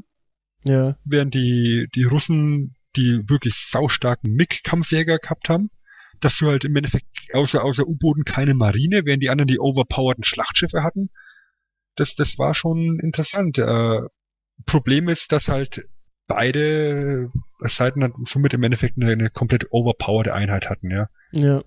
Was genau gewusst, wenn du, wenn du acht Mix oder so hast, dann, dann ist der gegnerische Bau fällig. Egal, ob er da noch irgendwie Flakgeschütz stehen hat oder nicht. Mhm. Und äh, hast auch genau gewusst, wenn du eins von diesen Schlachtschiffen irgendwie in die Nähe von der gegnerischen Basis bekommst, aufgrund der Reichweite und der Durchschlagskraft, äh, ist der gegnerische Bau fällig. Also war ein bisschen mh, hm, ungünstig ausgepegelt, während dann die eigentlichen Superwaffen, die es ja auch gab dann, äh, nämlich die Chronosphäre und der eiserne Vorhang, also die Chronosphäre praktisch als Warp eine Institution, die eine Einheit äh, auf einem beliebigen Punkt der Karte teleportieren kann und der eiserne Vorhang bei den Russen, der, der eine Einheit für einen gewissen Zeitraum unbesiegbar macht. Ja. Die war dann fast schon wieder zu schwach und zu unrelevant. Und, sogar, Fall, ja. und sogar Atombomben waren, waren nicht wirklich relevant, weil wenn ich eine Atombombe in eine gegnerische Basis geworfen habe, das Einzige, was ich damit zerstören konnte, waren im Endeffekt äh, Kraftwerke. aber, aber keine Produktionsgebäude, die, die, die waren halt für eine Panzerung zu stark. Und somit äh, war es eigentlich fast sinnvoller, konventionelle Waffen zu bauen und äh, einfach viele davon zu bauen und klassischen Tank Rush oder oder oder oder Chat Rush zu starten. Ja, kann mich auch erinnern, dass wir die Atombomben dann nur zum Spaß geschmissen haben. Hätte ich jetzt auch nie gedacht, dass ich diesen Satz mal sagen werde. Ähm, das war oh. in Civilization auch immer. und und äh, den eisernen Vorhang, den haben wir eigentlich, glaube ich, nur einmal eingesetzt, um mal auszufinden, was es ist. Wenn ich mich richtig erinnere, dann an dem Moment kann ich mich erinnern, oh, was ist das eigentlich, eiserner Vorhang? Weil ähm, das war so das erste Mal, dass ich gelesen habe, also den Begriff eiserner Vorhang gelesen habe. Ich glaube, ich, ich kannte den Begriff vorher nicht. Mhm. So. Ähm, und habe durch Command Conquer quasi gelernt, was der eiserne Vorhang ist. Das ist doch auch wunderschön. Da soll noch einer sagen, hier Bildungsauftrag Spiele nicht erfüllt, ne? genau. Ähm, so, es endet ja dann, wie du dann ein paar Jahre später rausgefunden hast, damit eigentlich, dass die Alliierten sozusagen ähm, einen von ihnen eingesetzten ja, oder favorisierten Menschen an die Spitze der Sowjetunion setzen, oder? Mhm. Ja, Romanov. Genau. Und das ist auch der Ausgangspunkt für Command Conquer ähm, Alarmstufe Rot 2, das dann auch nur ein Jahr nach Command Conquer äh, 2 erschienen ist. Ähm, was eben halt, wie angesprochen, äh, in Deutschland zu starken Verwirrungen geführt hat, ein bisschen mit der Zahlengebung heute ein bisschen alles durcheinander geraten ist. Was magst du uns denn zu Alarmstufe Rot 2 sagen? Ja, was mag ich zu Alarmstufe Rot 2 sagen? Ab Alarmstufe Rot 2 wird das Ganze ein ganzes Stück verrückter, ja. Also wir, wir sind äh, zu dem Zeitpunkt dann ja aus der Zeitreisegeschichte raus. Alles gut soweit und jetzt greifen die Sowjets die USA an. Kann man sich denken, naja, warum denn nicht? Kann man mal machen. Wir reden hier von, von Psycho-Geschichten, ja, von, von Mind Control und so ein Quatsch, von, von Zeppelinen, von telepathisch gelenkten Tintenfischen, von Delfinen als Waffen. Das ist schon, schon schick. Ja. Die Zeppeline, die, die, die Kirovs heißen sie, glaube ich, mhm. äh, immer noch eine von meinen absoluten Lieblingseinheiten in der Serie. Generell, äh, Zeppeline am Himmel, äh, ich bin all in. ja, war, war der einzige Grund, warum ich mir damals Sucker Punch angeschaut habe, für die Szene mit den Zeppelinen. Brennende Zeppeline, all in. Okay, bist du halt ein Liebhaber? Na klar. Auf jeden Fall. Äh, was ich interessant finde noch so äh, als Einschub, äh, ist auch irgendwie die Entwicklungsgeschichte. Die habe ich ähm, nachgelesen und äh, es war wohl auch äh, so, dass eigentlich das noch nicht so richtig geplant war, dass es so, dass es so straightforward geht. Ähm, es war quasi so, dass Westwood größer geworden ist und die hatten sozusagen eine zweite Niederlassung, mehr oder weniger Westwood Pacific.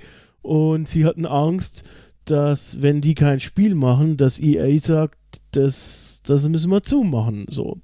Und dann haben die quasi relativ schnell oder, oder relativ intensiv dann ab einem gewissen Zeitpunkt X an dieser Fortsetzung gearbeitet. Eben halt hier an Alarmstufe Rot 2 und ja, haben dann eben halt auch noch mit dieser ja, zweidimensionellen, äh, zweidimensionen Grafik, zweidimensionelle Grafik weitergemacht. Und ähm, so ist es eigentlich dann entstanden, dass, dass, dass das dann auch relativ schnell hintereinander ging, ja. Ähm, weil eben halt ein zweites Studio sozusagen oder eine zweite Niederlassung von Westwood eben halt dann da parallel dran gearbeitet hat, weil Westwood selbst eben halt an dem anderen Command Conquer gearbeitet hat. War aber jetzt keine schlechte Idee, merkt man auch dem Ganzen gar nicht so an. Ähm, spielt sich recht gut, oder? Also ich persönlich, ich finde, das ist fast mein Lieblingsteil aus, der, aus dem Red Alert Universum. Es ist deutlich strategischer als der erste Teil. Klar, technischer Fortschritt, auch hier wieder vier, fünf Jahre äh, Unterschied dazwischen. Ja. Ähm, allein durch die, durch die Möglichkeit, dass du Infanterieeinheiten in irgendwelche Zivilgebäude reinpacken kannst und, und die befestigen kannst, hast du nochmal Riesenaufwertung für die, für die Infanterie, die ja irgendwann im, im Laufe der, der Spiele vorher komplett irrelevant wird, weil du ja mit einfach genug Panzern ja alles platt, äh, platt bekommst im Normalfall. Ja. Und ja, also die, der, der, der Trend, dass die, dass die Fraktionen sich eben wirklich stark unterschiedlich spielen, der geht halt hier nochmal ein ganzes Stück weiter. Und dann kommt eben diese ganze abgedrehte Geschichte noch mit zu, mit den Zeitreisen und Gedankenkontrolle. Äh, Udo Kier als Juri, als, als Stratege und, und äh, Strippenzieher auf der sowjetischen Seite im Hintergrund, den finde ich unheimlich gut besetzt und unheimlich creepy an der Stelle mit seinem durchdringenden Blick. Ja. Ähm, und ja, es ist halt auch in den, in den Zwischensequenzen wirklich hochwertig, aber halt corny wie sonst was halt, ne? Ja, und auch mit äh, zumindest teilweise bekannten Schauspielern. Also Ray Wise ist hier zum Beispiel der Präsident, äh, Michael mhm. Duggan und, und äh, den kennt man schon. Gut, ich weiß jetzt nicht, äh, wer Twin Peaks kennt zum Beispiel, da war der dabei. Äh, also ist schon ein relativ bekannter Schauspieler, wobei ich weiß nicht, ob es der einzige ist, aber den habe ich jetzt zumindest als Bild so in meinem geistigen, vor meinem geistigen Auge. Im Endeffekt hat man halt ja auch wieder so, so man, man nimmt halt das, das, Motiv aus dem ersten Teil auf mit der, mit der, mit der Sowjetinvasion, dass man eben auch hier praktisch den Hellmarch oder die, die äh, Red Alert 2 Variante vom Hellmarch am Anfang spielt und zeigt, wie die, wie die ähm, äh, Sowjetmächte in den USA landen, wie sie, wie sie so ein Welcome in Texas äh, Schild überfahren und äh, durch, durch US-Großstädte fliegen und du siehst die Kirovs zwischen den, äh, zwischen den äh, Wolkenkratzern durch, durchfliegen. Das, das, das schaut schon gut aus, ja. Das ist schon, das ist schon eine starke Sequenz. Ja. Auf jeden Fall. Oder dass direkt in der ersten äh, alliierten Mission an die, die Freiheitsstatue drauf geht Das, das, das kann man mal machen, ist eine Ansage. Ja, wir haben ja natürlich immer ganz gern Tanja zugeguckt. Also Tina, äh, Tanja. Mhm. Ne? Die ja dann in dem Spiel auch nochmal deutlich äh, fähiger wird. Ja, also sie war ja, sie war ja ohnehin schon eine Special-Einheit im ersten Teil, wo sie eben äh, ordentlich alle Infanterieeinheiten wegballern konnte und Gebäude mit C4 wegsprengen konnte. Hier kann es dann auch noch schwimmen, ist praktisch dann eine, eine amphibische Einheit. Ja. Und damit hast du halt nochmal ein paar taktische Möglichkeiten mehr. Auf jeden Was Fall. Was halt nochmal diese Aufwertung der Infanterie unterstreicht. Das Add-on Juris Rache finde ich dann auch nochmal sehr nett. Was ja dann die, die, die Story weiterführt, dass dann Juri im Endeffekt äh, als dritte Kriegspartei mit dazukommt und, und äh, haufenweise noch mehr Psi-Faktoren damit reinkommen. Das kann man schon machen. Was man auch machen kann, ist den dritten Teil spielen, oder? Mhm. Ähm, also Command Conquer Alarmstufe Rot 3, der erschien 2008 ähm, und wurde auch schon dementsprechend von EA Los Angeles entwickelt und nicht mehr von Westwood. Äh, ja, was fällt dir denn dazu ein, Sven? Ja, also wir hatten bislang Zeitreise, Gedankenkontrolle und ab jetzt äh, in dem Spiel und seinen, seinen Add-ons, äh, da brechen dann alle Dämme, da, da haben wir noch mehr Zeitreiseparadoxen. Da ist es dann so, dass äh, die Sowjets in die Vergangenheit reisen, um Einstein auszulöschen, der ja vorher Hitler ausgelöscht hatte. Ähm, was ihnen auch gelingt, so dass sie dann im Endeffekt im Gefecht sind mit den mit den äh, Alliierten, ganz konventionell und auf einmal werden sie angegriffen von der dritten Kriegspartei, nämlich einem in der Zeitlinie dann ganz neu erstarkten Japan ist es im Endeffekt, das Land der aufgehenden Sonne, die sich damit einmischen ins Gefecht. Äh, Romanov will, oder der, ist es immer noch Romanov? Ich glaube schon, ne? Äh, der, der, der russische Führer möchte, möchte seine Atomwaffen scharf machen und so, was? Atomwaffen? Was ist das? Das hat er nämlich ausgelöscht, indem er Einstein gelöscht hat.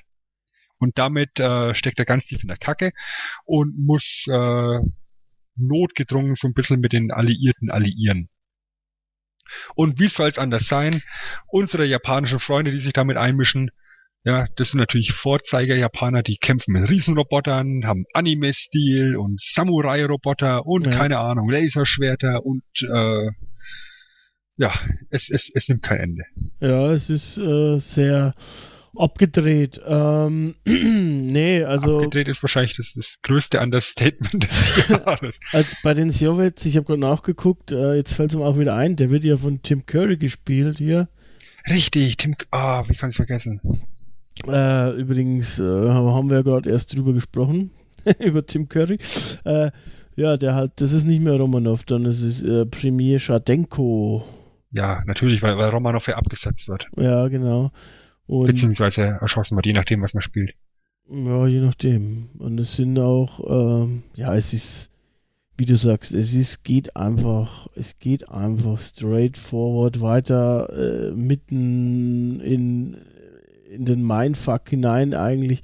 Äh, du, es ist halt schon, also ich, ich mochte ähm, die Handlung, ich hab's aber, also ich hab's nicht selbst gespielt wieder mal, irgendwie sage ich das heute ziemlich häufig, ich weiß auch nicht. Ähm, es ist, es ist, es ist aber schon nicht schlecht. Es hat auch spielerisch ein paar neue Sachen, wie so, dass man die, die, ähm, ja, Sachen, also die Gebäude auf dem Wasser bauen kann, wenn ich mich mhm. richtig erinnere. Ja. Und irgendwie war doch die Baueinheiten oder das Bauen war nicht bei jedem gleich, irgendwie, glaube ich. Ja.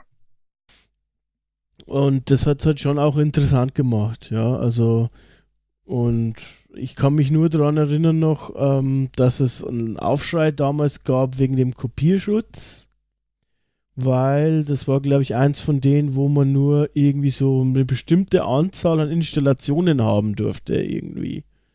Ähm, so wie es dann später, glaube ich, auch bei Mass Effect oder so war, ähm, wo du dann halt nur so eine bestimmte Anzahl an Installationen haben durftest. Und das fanden die Leute halt nicht so toll. Kann ich auch nachvollziehen, weil wenn ich ein Spiel gekauft habe, dann möchte ich es fucking so oft installieren, wie ich will. Ja, also mein Spiel irgendwie. Mhm. was du gerade eben schon gesagt hast, ist eben, dass der, die Marineeinheiten oder generell äh, das Wasser ganz stark in den Vordergrund gehoben wurde. Auch vom Marketing her, dass man gesagt hat, schau mal, wie toll wir unser Wasser animiert haben, da könnt ihr jetzt auch drauf bauen. Ja. Ja, und, und äh, da gab es etliche Missionen in, in, in den Kampagnen, die dann eben wirklich fast ausschließlich marinebasiert waren. Und Ja. das ist eben ein Faktor, der in den Vorgängern so ein bisschen äh, lieblos behandelt worden ist oder, oder vernachlässigt worden ist. Ja, wenn ich mir jetzt mal das über, über Red Alert 3 und, und sein, seine, sein Add-on, äh, der Aufstand drüber gucke, ja, was man da an, an Who is Who der, der Schauspielerriege mit bei haben, ja, und in welchen Rollen zu stecken, äh, wenn David Hasselhoff amerikanischer Vizepräsident ist, hast du alles richtig gemacht. Ja. Auf jeden Fall, ja. Jenny McCarthy als Tanya mit bei, Randy Couture, der, der, der, der ich glaube, fünffache UFC-Champion, Ja. äh, ist, ist bei den Alliierten mit bei. Tim Curry hat es gerade schon erwähnt, bei den Russen. Ähm, George Takai, bekannt aus Star Trek, Mhm. ja, unser Franz Zulu, Ja. bei, bei, den, bei den Japanern. Ähm, und dann beim Aufstand kommen dann noch unsere Wrestling-Freunde Ric Flair mit zu. Und Holly Valance, ist, äh, die kennen wir auch aus dem einen oder anderen Filmchen. Da, da ist schon, da ist schon einiges am, am Start gewesen. Ja. Malcolm McDowell natürlich, der darf in, in, in irgendwelchen C-Filmen natürlich über, definitiv nicht fehlen. das ist, das ist äh, zu dem Zeitpunkt wirklich bewusst abgehoben. Ja. Ich meine, hallo, Ric Flair ist ein General und er kämpft mit einem russischen Bären in der, in der, in der Werbeaktion. Ach ja, schön waren ich die habe 90er. es geliebt. Ich ne? habe es, Auch ja, wenn es nicht in den 90er war. auch wenn es 2008 war, die 90er waren schön. Ja. Es gibt dann noch, äh, Zitat Sven, so ein Fun Fact am Rande, Zitat Ende. Ähm, und zwar wurde wohl das Spiel äh, teilweise in Amerika mit unvollständigen Seriennummern ausgeliefert. Ähm, man musste die natürlich aber eintippen. Dann haben die Leute bei EA angerufen und die haben angeblich den Leuten geraten, der EA-Kundendienst, äh, einfach die letzte Ziffer zu erraten. Schön. Und Wie oft darf so, so, so eine Seriennummer falsch eingeben, bis dann, bis dann Spiel gesperrt ist? Das habe ich äh, versucht zu recherchieren, das habe ich nicht rausgefunden. Ähm, ich hoffe mal, dass es, oder es gab dann, vermute ich mal, keine Abfrage, wie oft man das falsch eingeben darf. Ähm, Ja, ich meine, du hast ja, du hast ja zehn Optionen. Der, der handelsübliche Ja. Amerikaner ist damit äh, ein Jahr beschäftigt. ja, das ist möglich. Für alle unsere amerikanischen Freunde, hallo. Ja. Nee, es, äh, auf jeden Fall, das ist irgendwie interessant, diese Methode. Kann man nicht anders Aber schau mal, sagen. du, du, du darfst es ja, was man es ja fünfmal installieren, Ja, ja, auf, auf fünf Rechnern. kannst öfter Ja, raten, dann, kannst, ja. dann kannst du, auf- kannst du, kannst du äh, auf jedem zweimal probieren. Ja. Mm, Ja, einmal mit, einmal mit der linken Hand tippen, einmal mit der rechten Hand tippen. Wenn ich aber links nicht tippen kann, was mache ich dann? Äh, dann bist du angeschmiert. Dann bin ich Dann musst du hoffen, dass du mit fünf Versuchen zurechtkommst. ähm, was, an was ich mich auch noch erinnern kann, ist, äh, dass damals die Kritik oder die, die Fachpresse, die sogenannte, um das mal so zu nennen, ähm, dem Spiel, glaube ich, äh, relativ wohlwollend gegenüber stand. Also es glaube ich, der Tenor war so, ja, nichts Weltbewegendes, aber gut. Also irgendwie nicht, ja, keine unheimlichen neuen Features, aber okay, kann man spielen, unterhält einen gut. Kein Mega-Hit, aber kann man machen. Ich glaube, so war der Tenor damals, zumindest in der deutschen Presse so und ich denke, das können wir auch unterstreichen, ja. Also war, war ganz okay. so habe ich das auch wahrgenommen. Es ist kein, kein Must-Play. Ähm, wenn man sich allerdings eben auf diesen wirklich abgedrehten Scheiß einlässt, dann wird man auf alle Fälle Spaß haben dran, ja. Und alle drei Fraktionen spielen sich wirklich, wirklich, wirklich unterschiedlich und äh, stellen auch ihre Einheiten auf unterschiedliche Arten und Weisen her. Ja, Also es ist noch nicht mal so, dass das alle drei Einheit, dass alle drei Fraktionen irgendwie eine, eine, eine Waffenfabrik haben, sondern Panzer und, und ähnliches werden eben auf unterschiedliche Arten und Weisen her beordert. Das, das äh, macht dann schon Spaß. Man muss sich halt darauf einlassen und man muss es halt akzeptieren, dass dir halt gegebenenfalls ein riesengroßer Samurai-Roboter mit einem Laserschwert gegenübersteht. Ja, ist irgendwie auch nice, ne? Ja. Aber dafür habe ich ja meinen brennenden Zeppelin, der immer auf dem Kopf fällt. auf jeden Fall. Auf jeden Fall hast du den. Zweite Referenz hier von, von, von äh, Sucker Punch. Auch da ist ein Samurai mit bei. Mhm. Ich sehe schon. Wir das war machen der We- zweite Grund, den Film zu gucken. Wir machen Werbung für Sucker Punch. Äh, ist schon ein bisschen her, der Film eigentlich. Hm. Äh, naja, was auch ein bisschen her ist, um eine wunderschöne Überleitung zu machen, ist Die war top. Command and Conquer Soul Survivor und damit sind wir bei den Ablegern angekommen, ja, und Soul Survivor ähm, ist irgendwie, finde ich, aus heutiger Sicht ein interessantes Spiel. Ja, das kam 97, also äh, relativ bald nach dem ersten Spiel und es war im Endeffekt ähm, ein Online-Spiel irgendwie, also ein reines Multiplayer-Spiel. Du konntest quasi eine Einheit steuern und bis zu 49 andere, also insgesamt bis zu 50 Leute, konnten irgendwie eine Einheit steuern und du bist halt dann da irgendwie rumgelaufen und ähm, hast halt äh, versucht, ähm, einziger Überlebender zu werden, sozusagen. Deswegen auch Soul Survivor. Äh, ist irgendwie von der Idee her ganz schön, äh, ich würde mal sagen, mittel bis interessant. Äh, auf die Idee muss man aber damals erstmal kommen, finde ich. Also muss man irgendwie drauf kommen und wurde auch eigentlich schnell umgesetzt. Ähm, ja, das Spiel ist letztendlich stark gefloppt und auch äh, völlig zu Recht, muss man sagen. Ähm, und ist auch als einziges Spiel aus der Zeit nicht in der in deiner Collection enthalten aus der ersten zehn Jahren. Mhm. Mm, möchte man wohl äh, nicht so mit angeben, dass das auch gab. Äh, aber ich finde halt aus heutiger Sicht irgendwie das Konzept interessant, weil solche Konzepte gibt ja so ähnliche tickern ja dann vor allem später noch rum. Da waren sie wohl ein bisschen ihrer Zeit voraus. Gut, es war auch nicht wirklich ausgegoren, weil, naja, eine Einheit rumsteuern ist halt auch wahnsinnig spannend. Ähm, aber Kann, kannst du Kisten sammeln, um sie stärker zu machen und so ein Quatsch, ne? ja, ja.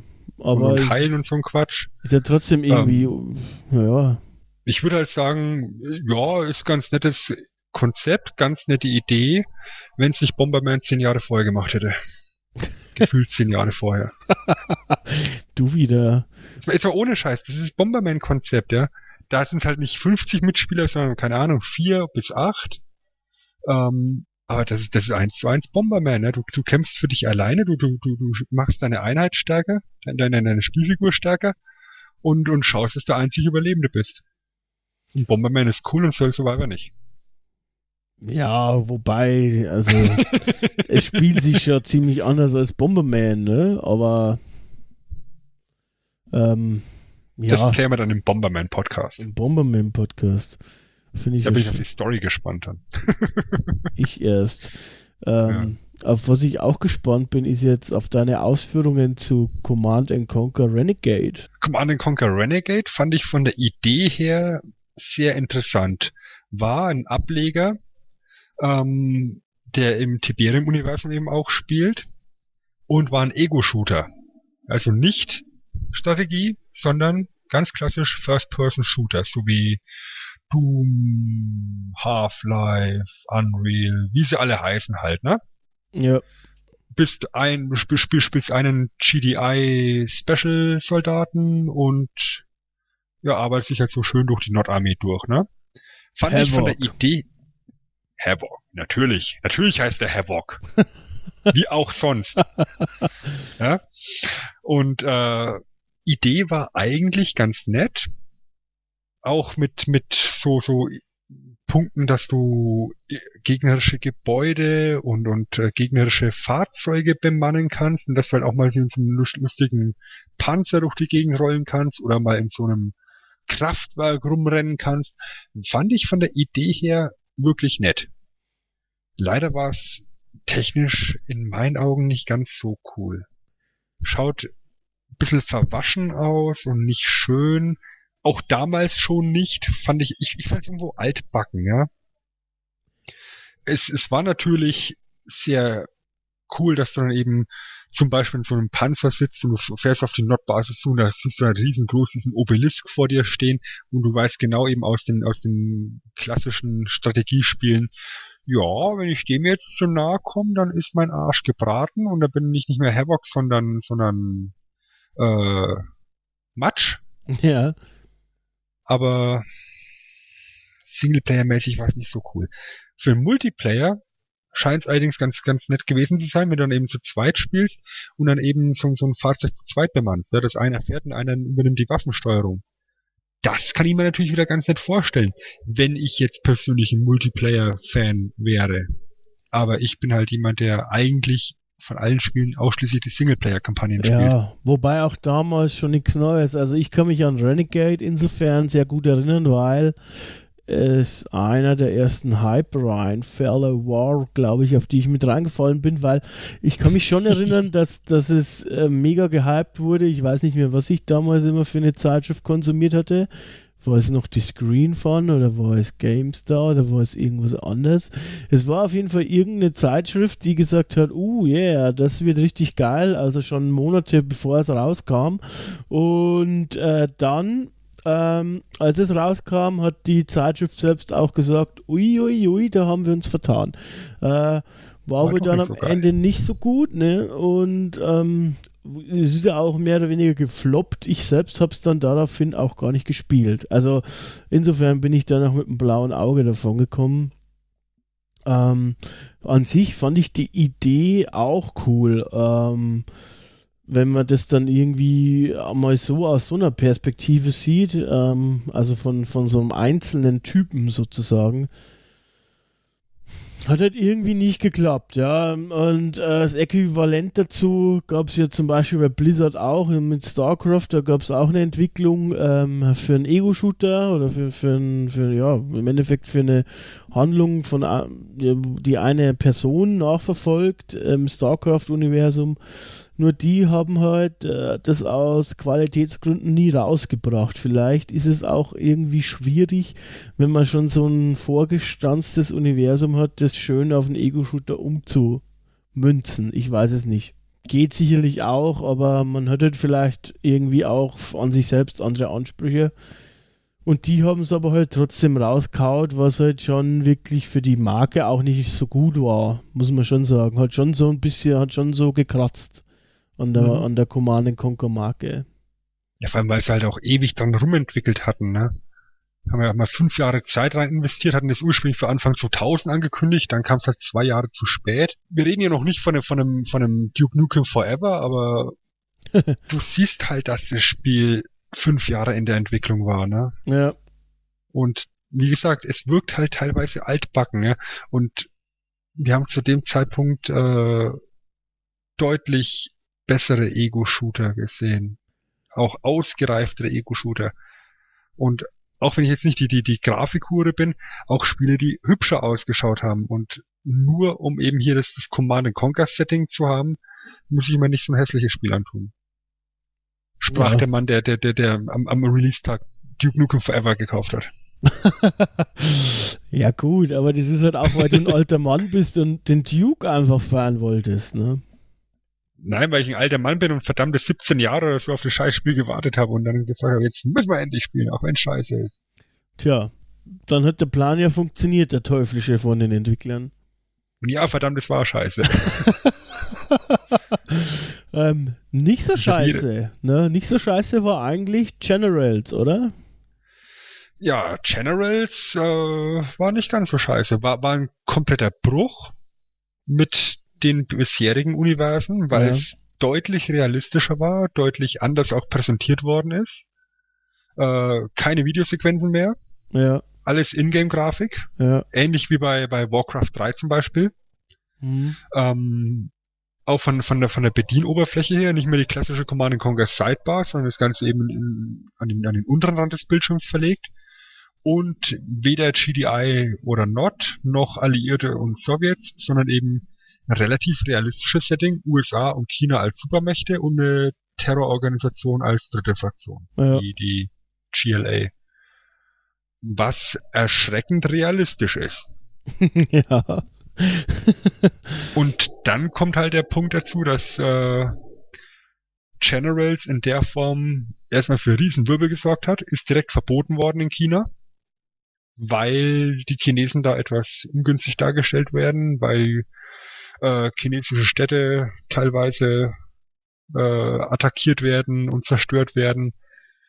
Und dann darüber hinaus musste natürlich unsere eigene Lieblingsorganisation, die Bundesprüfstelle für jugendgefährdende Medien, da noch einschreiben und sagen, also hier, in Deutschland geht es so auch nicht hier. Wir haben, wir haben, wir haben demnächst Irakkrieg und das geht nicht. Das ist zu realistisch. Ist kriegsverherrlichend.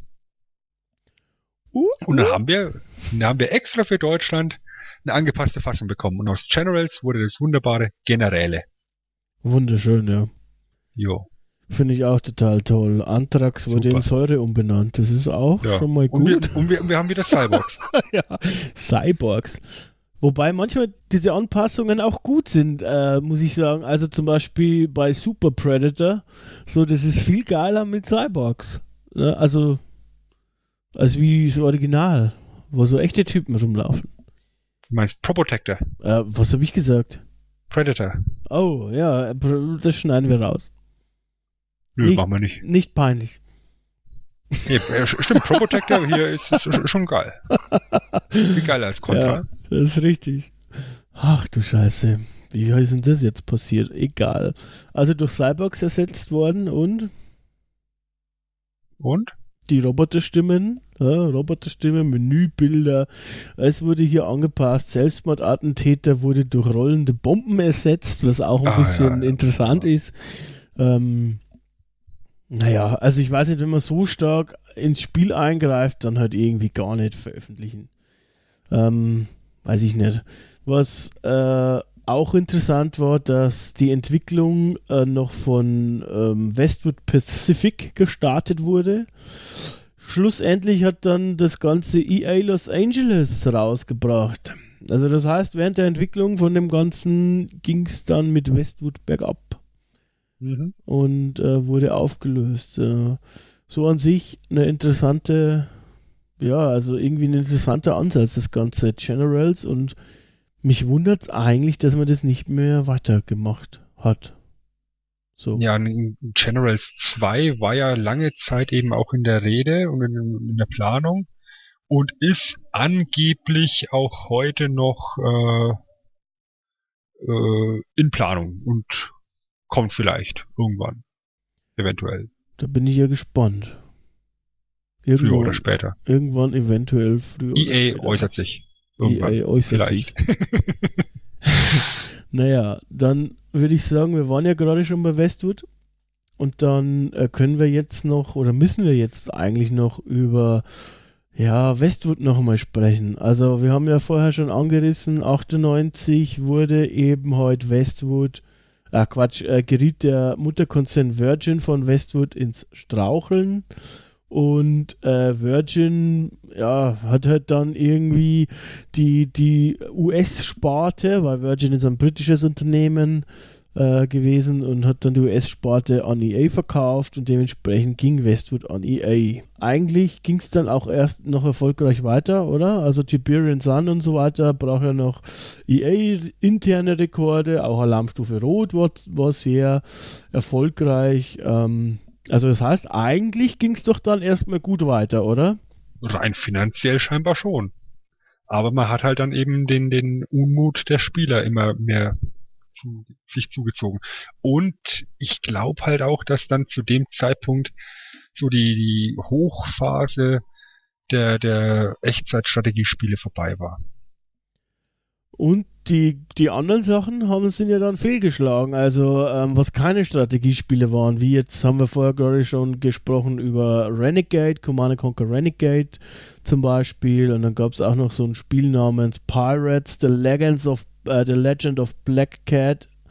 Ähm, was mir jetzt so im Nachhinein, äh, ich habe mich äh, schlau gemacht, die Screenshots haben, haben mir schon was gesagt, aber naja, hat halt auch keiner gekauft, genauso wie Earth and Beyond und so weiter. Also die hatten dann schon so drei große Fehlschläge mehr oder weniger hintereinander. Und dann hat halt irgendwann EA gesagt, naja, Freunde, jetzt machen wir nicht ein neues Projekt nach dem anderen. Jetzt schauen wir mal, dass das wieder gut wird.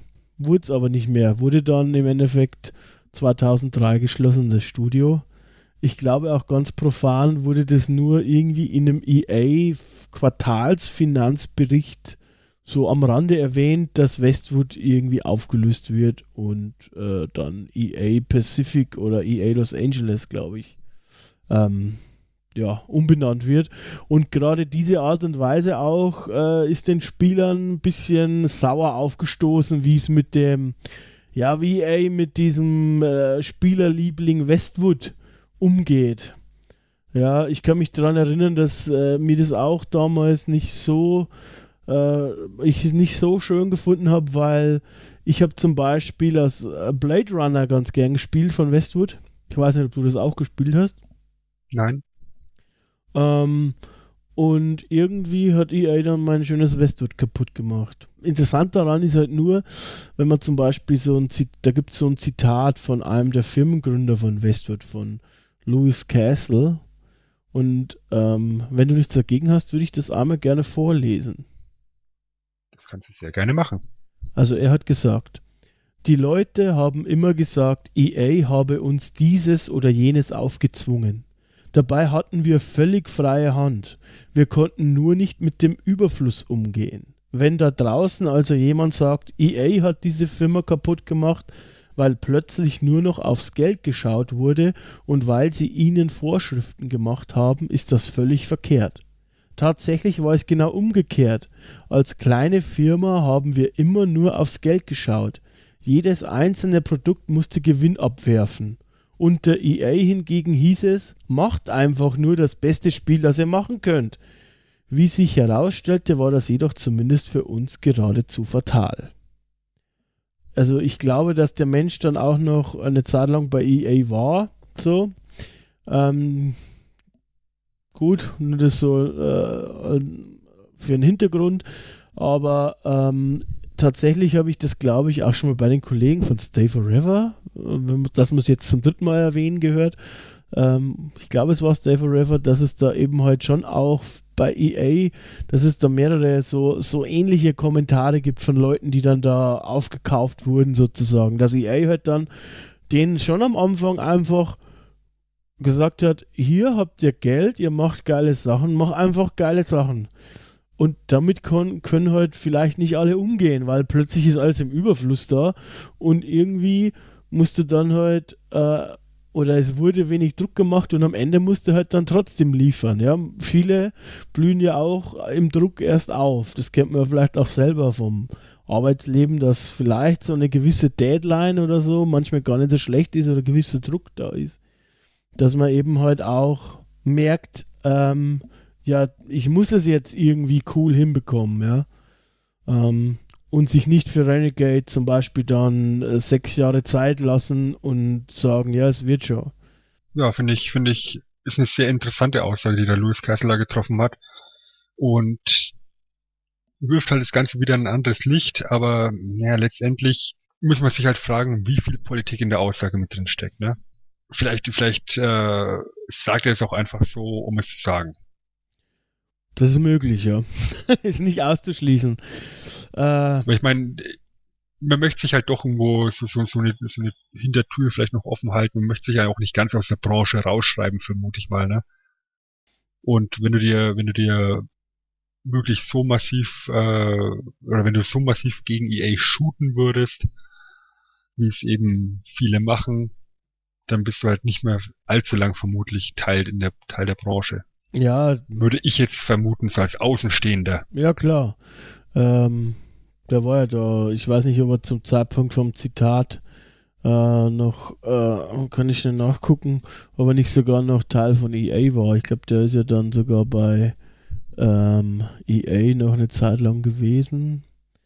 Dementsprechend ist es, deswegen meinte ich, es ist schon mit Vorsicht zu genießen, ähm, was ich aber heute nur schön finde an dem Zitat ist, also ich weiß es nicht, wie es war und, und es klingt die, die, obwohl ich es jetzt gerade äh, verteidigt habe, klingt trotzdem die Argumentation ein bisschen strange, ja, weil nur weil EA keinen Druck macht, heißt es ja nicht, äh, dass du mit, also ein schlechtes Spiel machen musst, ja.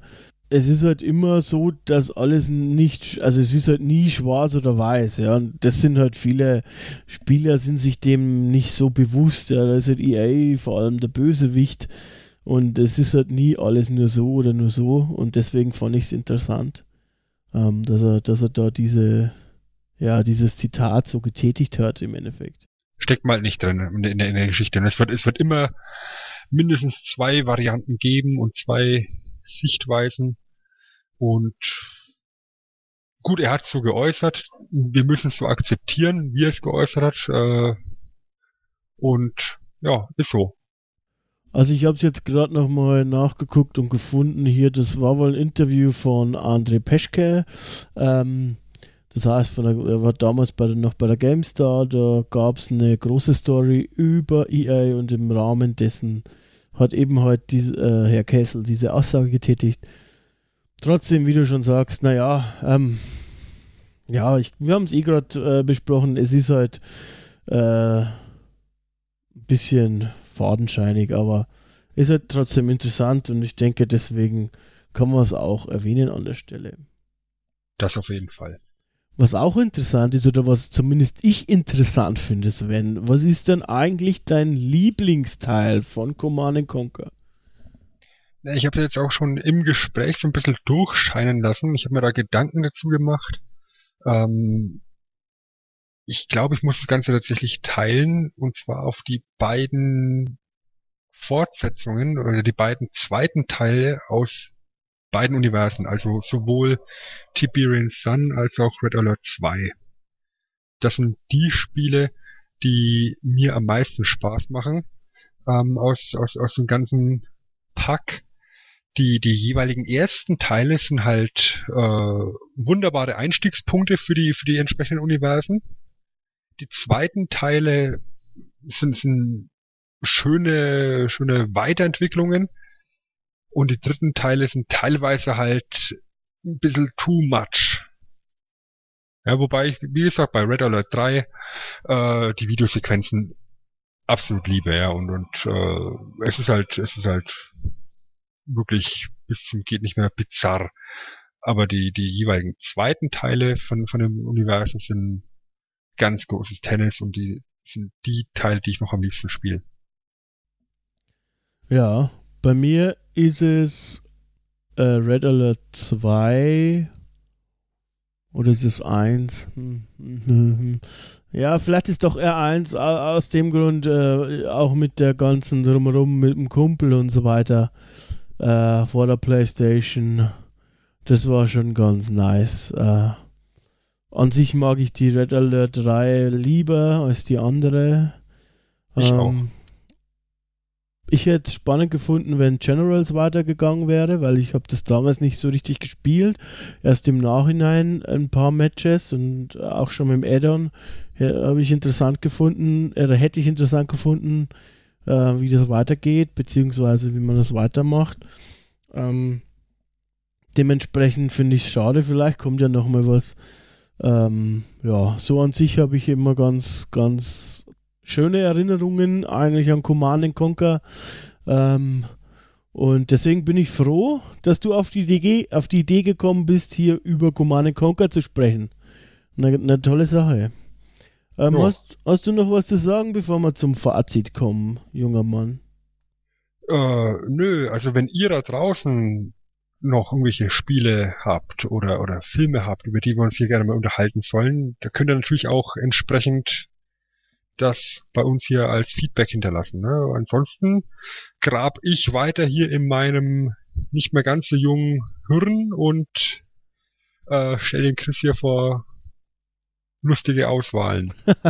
äh, ich würde sogar weitergehen. Also meiner Meinung nach müssen wir nicht nur Filme oder Videospiele ähm, da in den Fokus stellen. Es könnten sogar Comics sein, es könnten auch, weiß ich nicht, ähm, irgendeine Art Fernsehshow sein, es könnte auch ähm, eine Serie sein, es können verschiedene Dinge sein. Also wenn ihr da irgendwie was habt, einfach äh, über die bekannten Kanäle, zum Beispiel über feedback.radio-nerd-culture.de ähm, die Dinge einsenden und dann ja, freuen wir uns. Feedback ist immer ich, toll. Ich habe da gerade so einen Geistesblitz, den werde ich dir gleich im Off-Talk erzählen. Der, der würde thematisch bei dem ganzen abgedrehten Scheiß wunderbar reinpassen. Da bin ich gespannt. Aber zuvor ziehen wir noch ein kleines Fazit. Fazit. Ja, ähm, Command Conquer, eine Serie, die mich über lange Zeit unterhalten hat, ähm, die ich sehr gerne spiele. Das haben wir, glaube ich, jetzt in, in der Zeit, in der wir uns unterhalten haben, äh, hinreichend dargestellt. Ähm, jeder sollte mal reinschnuppern in die Serie.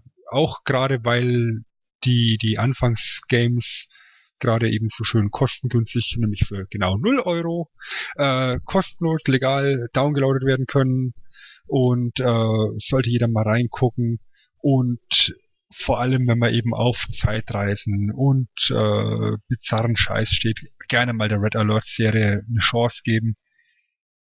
Ähm, ich bin ein ganz großer Fan der Serie. Letztendlich ist es für mich auch der Sieger gegenüber Warcraft. Ja, ich ich, ich habe beide Serien unheimlich gern gespielt, sehr gern gemocht. Letztendlich ist allerdings ausschlaggebend dafür äh, tatsächlich das Alarmstufe Rot-Universum, was für mich sagt, Command Conquer steht für mich persönlich über Warcraft. Ähm, und das sollte ausdrücken genug, dass wir hier ein paar wunderbare Spielchen für, für zwischendurch und, und äh, auch für, für wunderbare äh, Schlachten gegeneinander äh, gesehen haben, gespielt haben, erlebt haben. Und Daumen hoch an beiden Händen sogar für Command Conquer. Ein Daumen für Tiberian-Konflikt und, und die Fortsetzungen, ein Daumen für Alarmschiff Rot und die Fortsetzungen. Und wenn ich noch einen dritten Daumen hätte, der würde, der würde so in die Mitte gehen für Generals. Ähm, ich habe jetzt zum Bild im Kopf, aber naja, äh, lassen wir das vielleicht. ähm, ich selbst ähm, möchte keinen oder ich kann keinen hervorheben zwischen Warcraft oder Command Conquer. Ähm, kann mich da, um ehrlich zu sein, nicht entscheiden, möchte es auch nicht. Finde, beide haben äh, eine Daseinsberechtigung, haben auch beide ihre Stärken, Schwächen. Ich selbst habe ähm, schöne Erinnerungen an Command Conquer. Äh, wie gesagt, auch sehr viel mit einem bestimmten Kumpel. Äh, viele Grüße, ähm, Michael. ähm, und dementsprechend ist es da halt auch eine schöne Sache. Das Spiel selbst hat mir auch viel Spaß gemacht und dementsprechend fand ich es sehr gut. Äh, ja, mochte es sehr gerne und äh, wie gesagt, äh, wir packen auch die Download-Links in äh, die Show Notes. Dann könnt ihr es auch selbst ausprobieren. Das ist, glaube ich, das Allerbeste. Ja, Sven, dann war es das wohl schon wieder. Hm. Da wird es Zeit, den Schrank aufzumachen, wo der Staubwedel, die Lederpeitsche, die Strapse hängen. Und da stelle ich meinen kleinen Modellertsammler noch mit dazu. Hei, hei, hei, hei. Der Schrank füllt sich. Du hast aber einen geilen Schrank. Ja, und, und, und wenn der Gedankenblitz nicht gerade hatte, äh, sich realisiert, dann, dann habe ich ein Problem. ich habe eine Vermutung. Ich habe eine Vermutung. Ich bin gespannt. So, dann verabschiede dich doch, junger Mann. Ja, dann bedanke ich mich bei allen, die zugehört haben. Ich würde mich freuen über Feedback. Und ja, Chris, war nett mit dir zu plauschen. Und wir hören uns dann bei der nächsten Abgestaubt-Folge wieder. Bis dann. Ja, danke fürs Zuhören. Es hat sehr, sehr viel Spaß gemacht. Ähm, danke Sven für die tollen Ideen. Schön, dass du dabei warst. Und ja, dann denke ich mal, bleibt uns nichts mehr zu sagen, außer Tschüss. Bis dann. Natürlich Wiedersehen. Dankeschön.